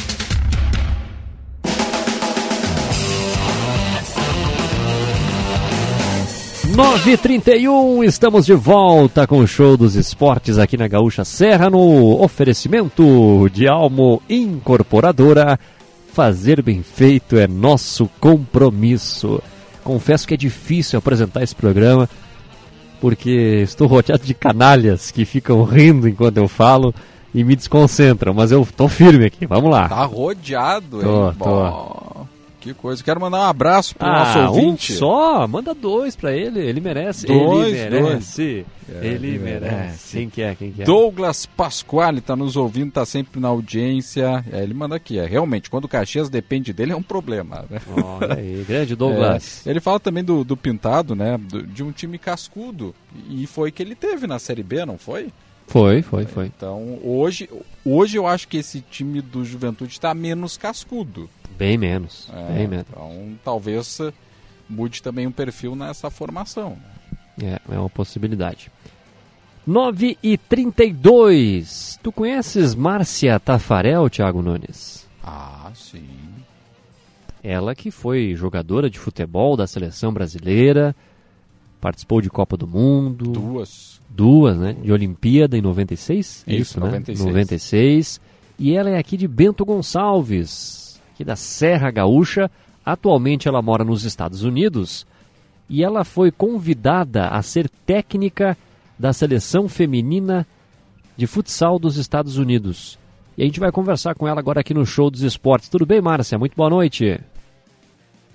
Oi, Eduardo, tudo bem? É, primeiramente, agradecer ao convite da Rádio Gaúcha em participar do programa e falar um pouquinho dessa nova experiência aí, dessa nova trajetória na minha carreira. Muito obrigada. Pois é, Márcia, como é que foi esse convite para fazer parte desse projeto inédito também do futsal dos Estados Unidos? Como é que surgiu essa possibilidade? Foi uma coisa assim que, que eu não esperava, no sentido de que eh, eu não sabia que teria essa posição disponível aqui eh, nos Estados Unidos como treinadora de futsal né, da seleção. Aí o meu amigo que, que, que tem uma liga de futsal aqui na região e normalmente eu apitava jogos para ele. Aí ele falou assim, Tafa, olha só, colocaram no, um anúncio que vão contratar treinadoras de futebol uh, de salão feminino para dirigir a seleção americana. Eu falei, ah, você tá brincando. Aí ele falou, não, é sério. Aí ele falou, me mandou o link e falou assim, aplica hoje. Eu falei assim, mas é, meu, eu não estou trabalhando com futsal nesse momento. Quer dizer, não em alto rendimento, eu trabalho com futsal, mas de base, né? Encorajando as meninas a, a jogarem futsal aqui para pegar aquela qualidade técnica que a gente gostaria, né? Aí ele falou, ah, mas com a sua experiência e com, com o que você trabalhou e jogou no futsal no, no Brasil, você por si só já se qualifica, né? Porque eu joguei uh, futsal em alto nível na Associação Sabesp, uma equipe muito forte em São Paulo na década de 90, início do, dos anos 2000, e fui treinadora por seis anos da equipe, da equipe juvenil, né? E, inclusive conquistou o primeiro campeonato brasileiro da categoria em, 1900, uh, em mil, 2004. Foi o primeiro campeonato brasileiro juvenil. E aí eu falei, bom, vou aplicar, seja o que Deus quiser. E começaram a, a seleção e aí eu recebi um e-mail dizendo, ó, a gente quer fazer entrevista online com, com você, pode ser? Aí tivemos duas entrevistas online, uma inclusive eu estava de férias no Brasil, eu estava lá na Serra Gaúcha, na minha cidade, aí na Serra Gaúcha, né? E em Bento Gonçalves, e aí eu fiz a segunda entrevista online. Aí eles falaram assim: olha, quando você retornar de férias, a gente quer conversar face to face, né? Cara a cara. Eu falei: tranquilo, eu volto, eu é, volto no início do mês de janeiro e aí a gente pode conversar. E foi assim. Três entrevistas depois, é, me anunciaram é, para mim, né, para mim e para o outro treinador, que nós seríamos os dois finalistas e que eu seria a treinadora e que o outro rapaz seria o assistant coach. E, e isso, é, o, o, anúncio para nós foi em janeiro, mas obviamente eles falaram, ó, não, não, não falem nada ainda, porque a gente vai anunciar, obviamente, no website, aí quando anunciar, uh, sair o anúncio, vocês podem espalhar na social media. Aí eu segurei essa informação por um tempo. Muito bacana. E quais são os desafios a partir de agora com essa nomeação? Observação de atletas, enfim, se preparar para a Copa do Mundo, como é que vai ser tudo a partir de agora? É, é, vai ser um trabalho de formiguinha, porque é, o futsal ele é uma, uma modalidade muito nova aqui nos Estados Unidos. As crianças estão se, se desenvolvendo mais e se interessando mais pelo futsal, mas em termos de liga adulta, liga profissional adulta, a gente não tem. A gente tem o indoor, né? Que é muito diferente do futsal. Quando eles falam assim, ah, o, o, futsal indoor ajuda no desenvolvimento do futsal. Não, porque o indoor você usa a parede, você, você pode usar a parede, não tem, não tem limites, né? Não tem ó, as linhas do, do futsal, então eles usam a parede para driblar. Então é completamente diferente. O futsal é um, é um jogo de muita qualidade técnica.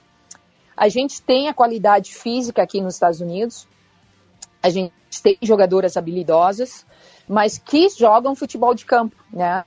Então agora o processo todo é de identificação. Primeiro ano vai ser só de identificação de atletas que têm essa qualidade técnica que a gente precisa para o futsal, para a gente poder trabalhar aí identificando essas jogadoras e aí sim tentar formar uma seleção onde a gente vai passar a treinar para poder competir aí com, com outros países. Obviamente sabendo que o desafio é muito grande porque a gente está muitos anos atrás aí de muitas outras seleções que já estão em atividade há muito mais tempo, né? Dentro desse grupo de trabalho, Márcia, há outros brasileiros ou você é a única? No feminino, nesse momento, eu sou a única, mas no masculino, no futsal masculino, a gente tem outro, outros brasileiros envolvidos. Na seleção feminina, é a primeira seleção oficial pela US Soccer Extended National Team, eu sou a primeira uh, pessoa que, que eles contrataram como treinadora de, de, da seleção americana de futsal feminino. E nesse momento, até onde eu sei, eu sou a única brasileira envolvida com o futebol feminino, uh, com o futsal feminino, né? Uh, pela seleção e pela US Soccer. A gente tem outra brasileira envolvida, mas com o futebol de campo, né? Com o soccer que eles chamam aqui. É, o nome dela é Patrícia Toledo e ela é treinadora da seleção sub-16 de futebol de campo. Mas do, do futsal é, é, é, que eu tenha notícias, eu sou a, a única envolvida brasileira envolvida nesse momento. Estamos conversando aqui na Gaúcha Serra com Márcia Tafarel, treinadora da seleção feminina de futsal dos Estados Unidos. A Márcia, que é aqui de Bento Gonçalves, aqui da Serra Gaúcha e já está há algum tempo nos Estados Unidos. Como é que foi essa oportunidade de ir morar nos Estados Unidos? O que, que te motivou? E aos poucos você foi chegando ao posto atual, né? É, é, é uma coisa assim que as coisas acontecem, a gente não a gente não programa, né? As coisas vão acontecendo e para mim, quando eu decidi vir para os Estados Unidos, é, eu falei para vocês que a equipe juvenil da Associação Sabesp conquistou o primeiro campeonato brasileiro da modalidade, né, o campeonato de futsal que a, a, a confederação tinha organizado. E aí eu estava num processo de, de estudar inglês e, e eu estava fazendo faculdade de turismo e hotelaria. E a minha amiga, minha melhor amiga, que jogou inclusive comigo na seleção brasileira, a Cici, ela já estava aqui nos Estados Unidos jogando profissionalmente aqui. E aí um dia eu falei para ela, poxa, eu preciso aprender o inglês, acho que eu vou passar umas férias aí com você. Ela disse assim, olha, se você decidir vir, vem sim, em, em um mês você falando o inglês aqui, você vai pegar e, e vai conseguir se, se comunicar melhor. E eu falei assim, tá bom, então eu vou, vou tentar né, conseguir o visto para ir passar pelo menos um mês nos Estados Unidos. E aí ela me, me orientou a trazer um monte de papelada de, de, da época de matérias que saía da, sobre a seleção brasileira, né? Porque ela falou assim, olha, se você decidir ficar um tempinho mais, a gente aplica para um novo visto.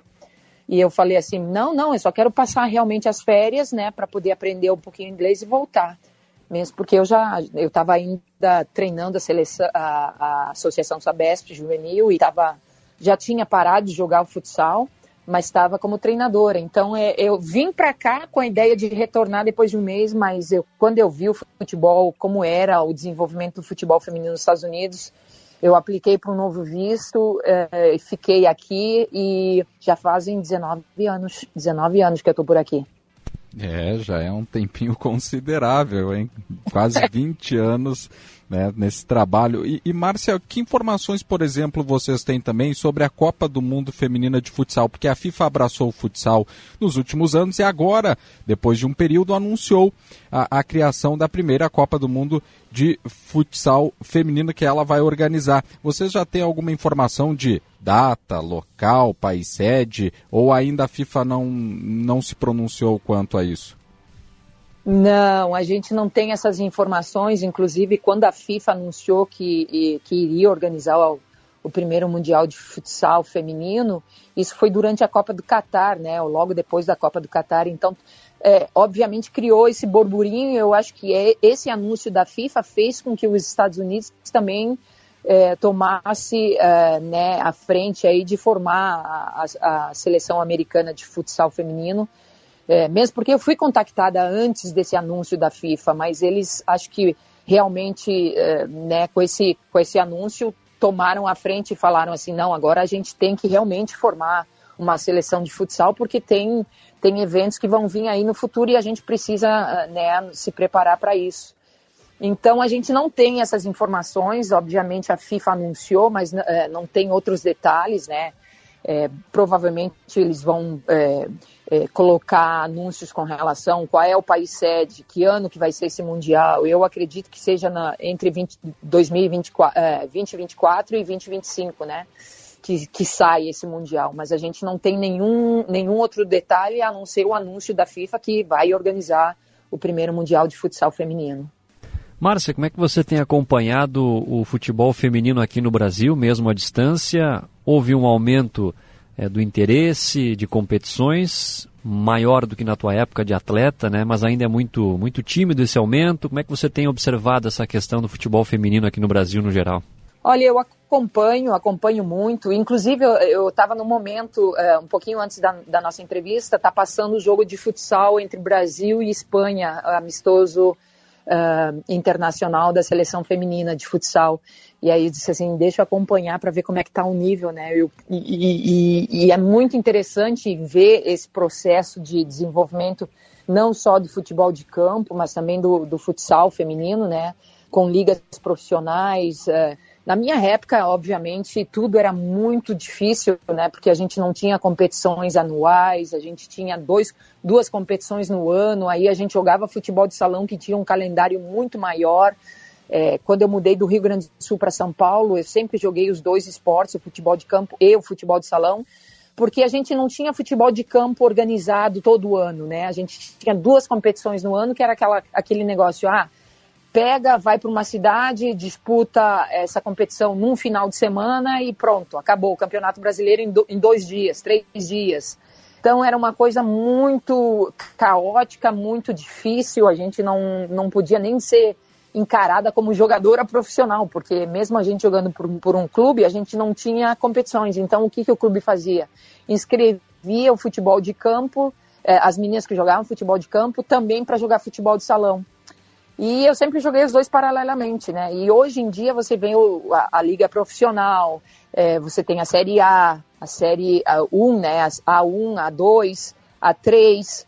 É, é, então hoje já existe um desenvolvimento maior, as competições já são mais organizadas, você tem Taça Libertadores Feminina, você tem o Campeonato Brasileiro, Copa do Brasil, é, enfim, tem, tem várias competições durante o ano. As meninas hoje são profissionais do futebol, é, mesmo com todas as dificuldades dos, dos clubes menores de manter o futebol feminino, existe uma estrutura melhor.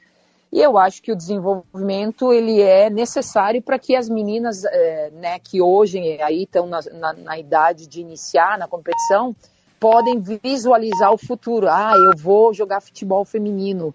E ter isso como, como um, uma carreira, né? Porque na minha época a gente falava, ah, eu quero ser jogadora de futebol. A, a família falava assim, você tá louca, você delirou, né? Como é que você vai jogar futebol se nem competição tem? E, e futebol na minha época era para menino, né? Era esse, essa desculpa que, que as famílias davam para as meninas não jogarem futebol. Não, futebol você não pode jogar porque é para menino. Então, hoje em dia, não existe mais isso. O futebol é para quem quiser jogar, né? Então, esse desenvolvimento que é muito importante de, de, a gente salientar, que hoje o futebol não é mais um esporte de menino, é um esporte ponto. Seja ele para menino, para menina. Você... É para quem quiser praticar, né? Sim, sim. Você enfrentou exatamente essa dificuldade, Márcia, de romper essa primeira barreira do preconceito. É, como é que foi esse início é, apoio da família, naquele tempo era outro, como é que foi esse cenário para ti? É, aquele tempo era bem outro, né? Eu comecei a jogar futebol na rua com, com meninos e, obviamente, os vizinhos olhavam torto para a gente, né? A, a, minha família, dentro da minha família, obviamente, eu tinha é, a família descendência de italianos, então a avó, né, a nona, olhava pra gente e falava assim, o que, que você tá fazendo na rua, menina, com esses meninos? Vem pra casa, vai ajudar sua mãe, né?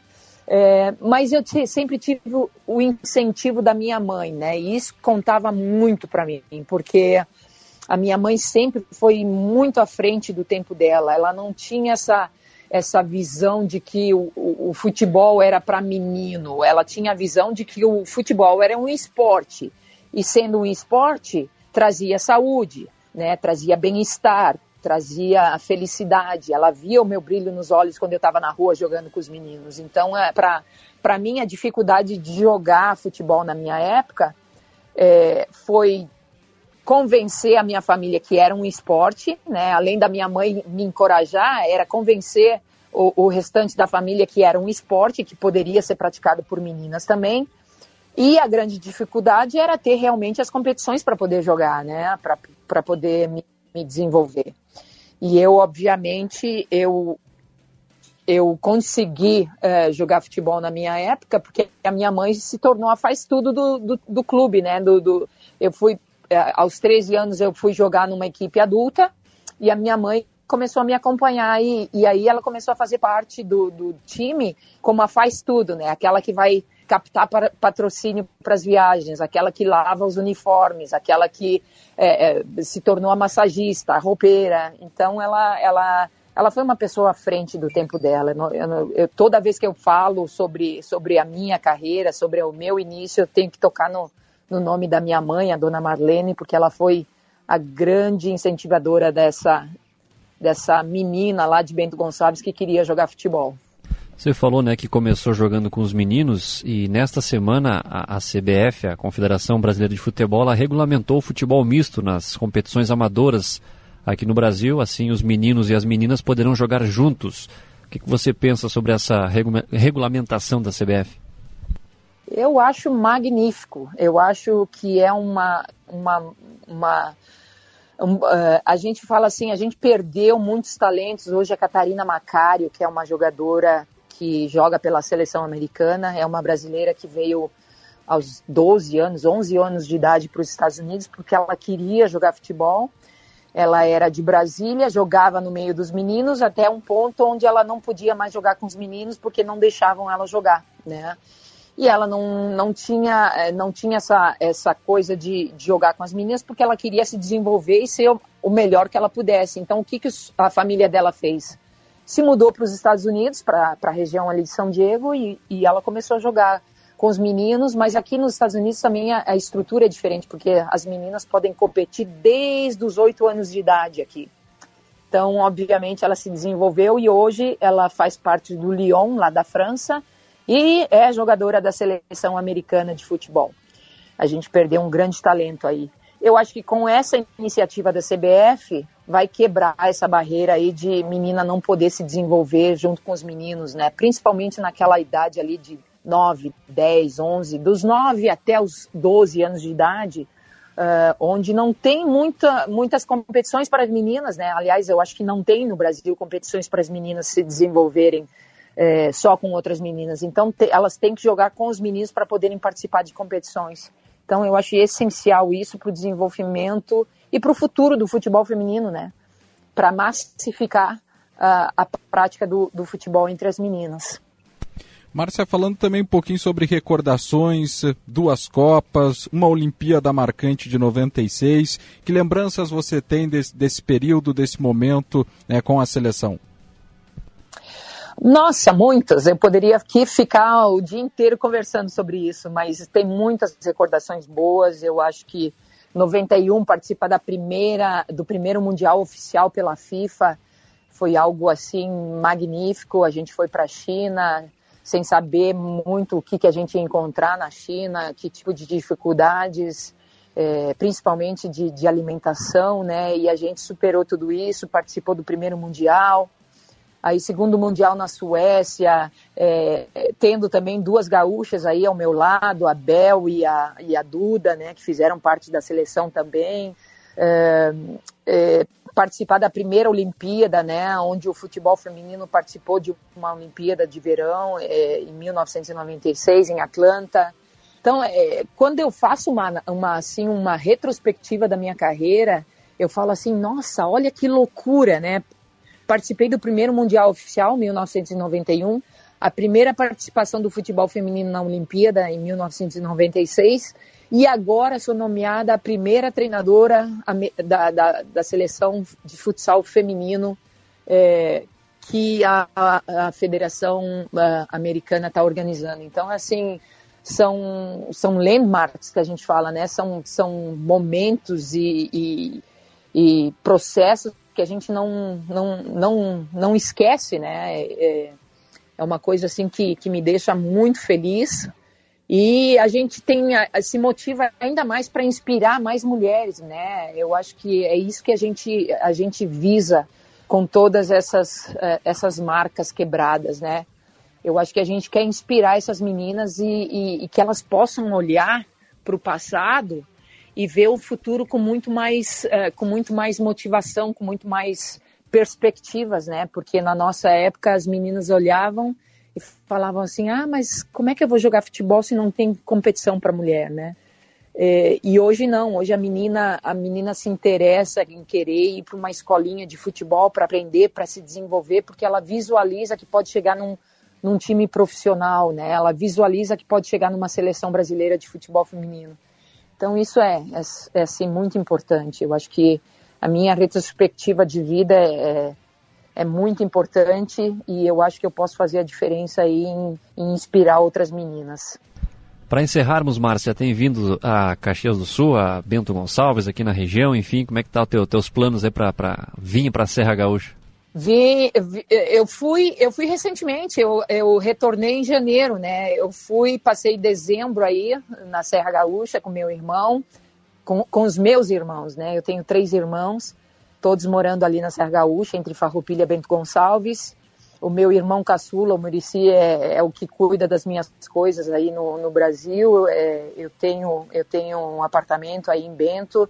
Sempre que eu posso, eu vou visitar. Infelizmente, eu só consigo ir uma vez por ano, mas é, eu, eu, toda vez que eu vou para o Brasil, o meu cantinho né, é, é, é, a minha cidade ali, Bento Gonçalves passeios ali pela, pela, pelos vinhedos, né, pelo Vale dos Vinhedos. É, é, um, é, um, um, é um cantinho assim que é onde eu, eu me sinto em casa. Né? Eu estou há 19 anos nos Estados Unidos, mas toda vez que, que eu vou para o Brasil é ainda aquele cantinho que eu, que eu me sinto, ah, nossa, estou em casa. Né? E, e eu tenho assim muitas saudades do, do povo brasileiro, da, da, da alegria, das festas, dos encontros. E toda vez que eu vou para Bento, eu, eu, tento reunir aquela galera que, que fez parte da minha, do meu início, né? Aquela, aquelas pioneiras que fizeram parte do início. Então, toda vez que eu vou, né, já é o terceiro encontro que a gente fez. Eu fui em dezembro agora do, de 2022 e eu encontrei algumas meninas que jogaram comigo lá no esportivo de Bento Gonçalves. Então, a Cat, a Miriam, a Jaque, que era goleira, uh, Mimi, enfim, essas meninas aí a gente sempre encontra, faz um churrasquinho e, e, e conta as, as histórias do passado, enfim, sempre muito bom. Bacana demais. Qual é a região e cidade que está morando aí nos Estados Unidos, Márcia? Eu moro a 40 minutos de São Francisco, eu moro na Bay Area, né, na East Coast, e a cidade chama Concord. Fica uns 40 minutinhos de São Francisco. Muito legal.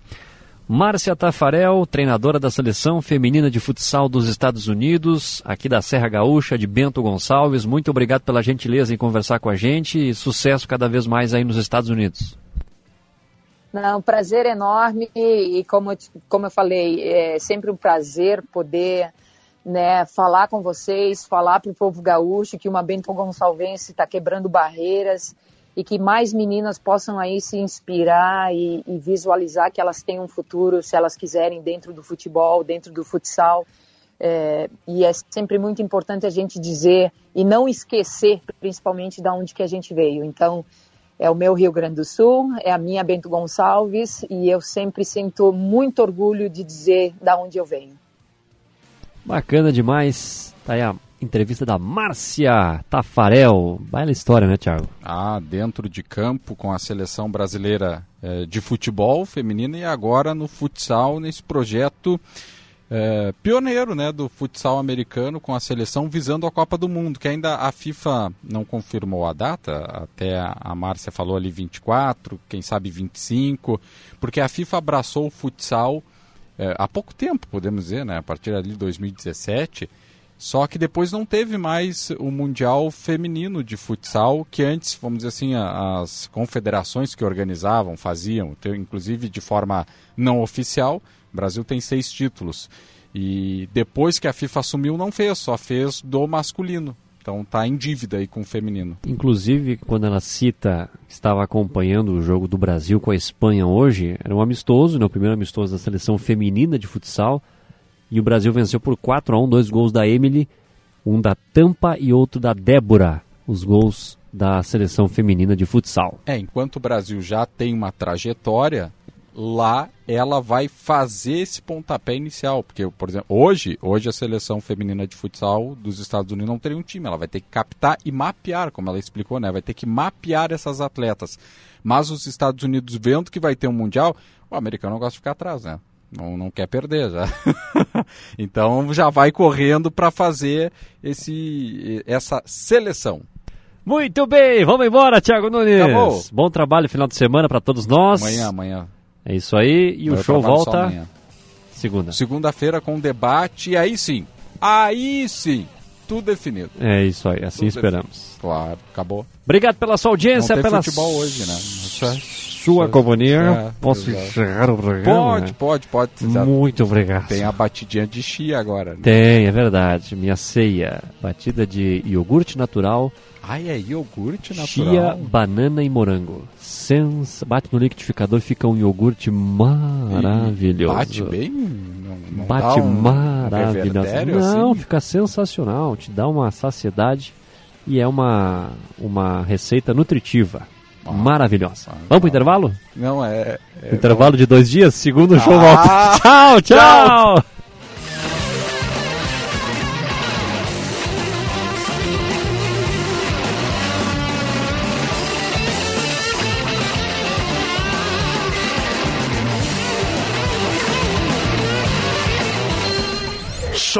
dos Esportes. Futebol e bom humor nas noites da Gaúcha. Parceria Almo Incorporadora.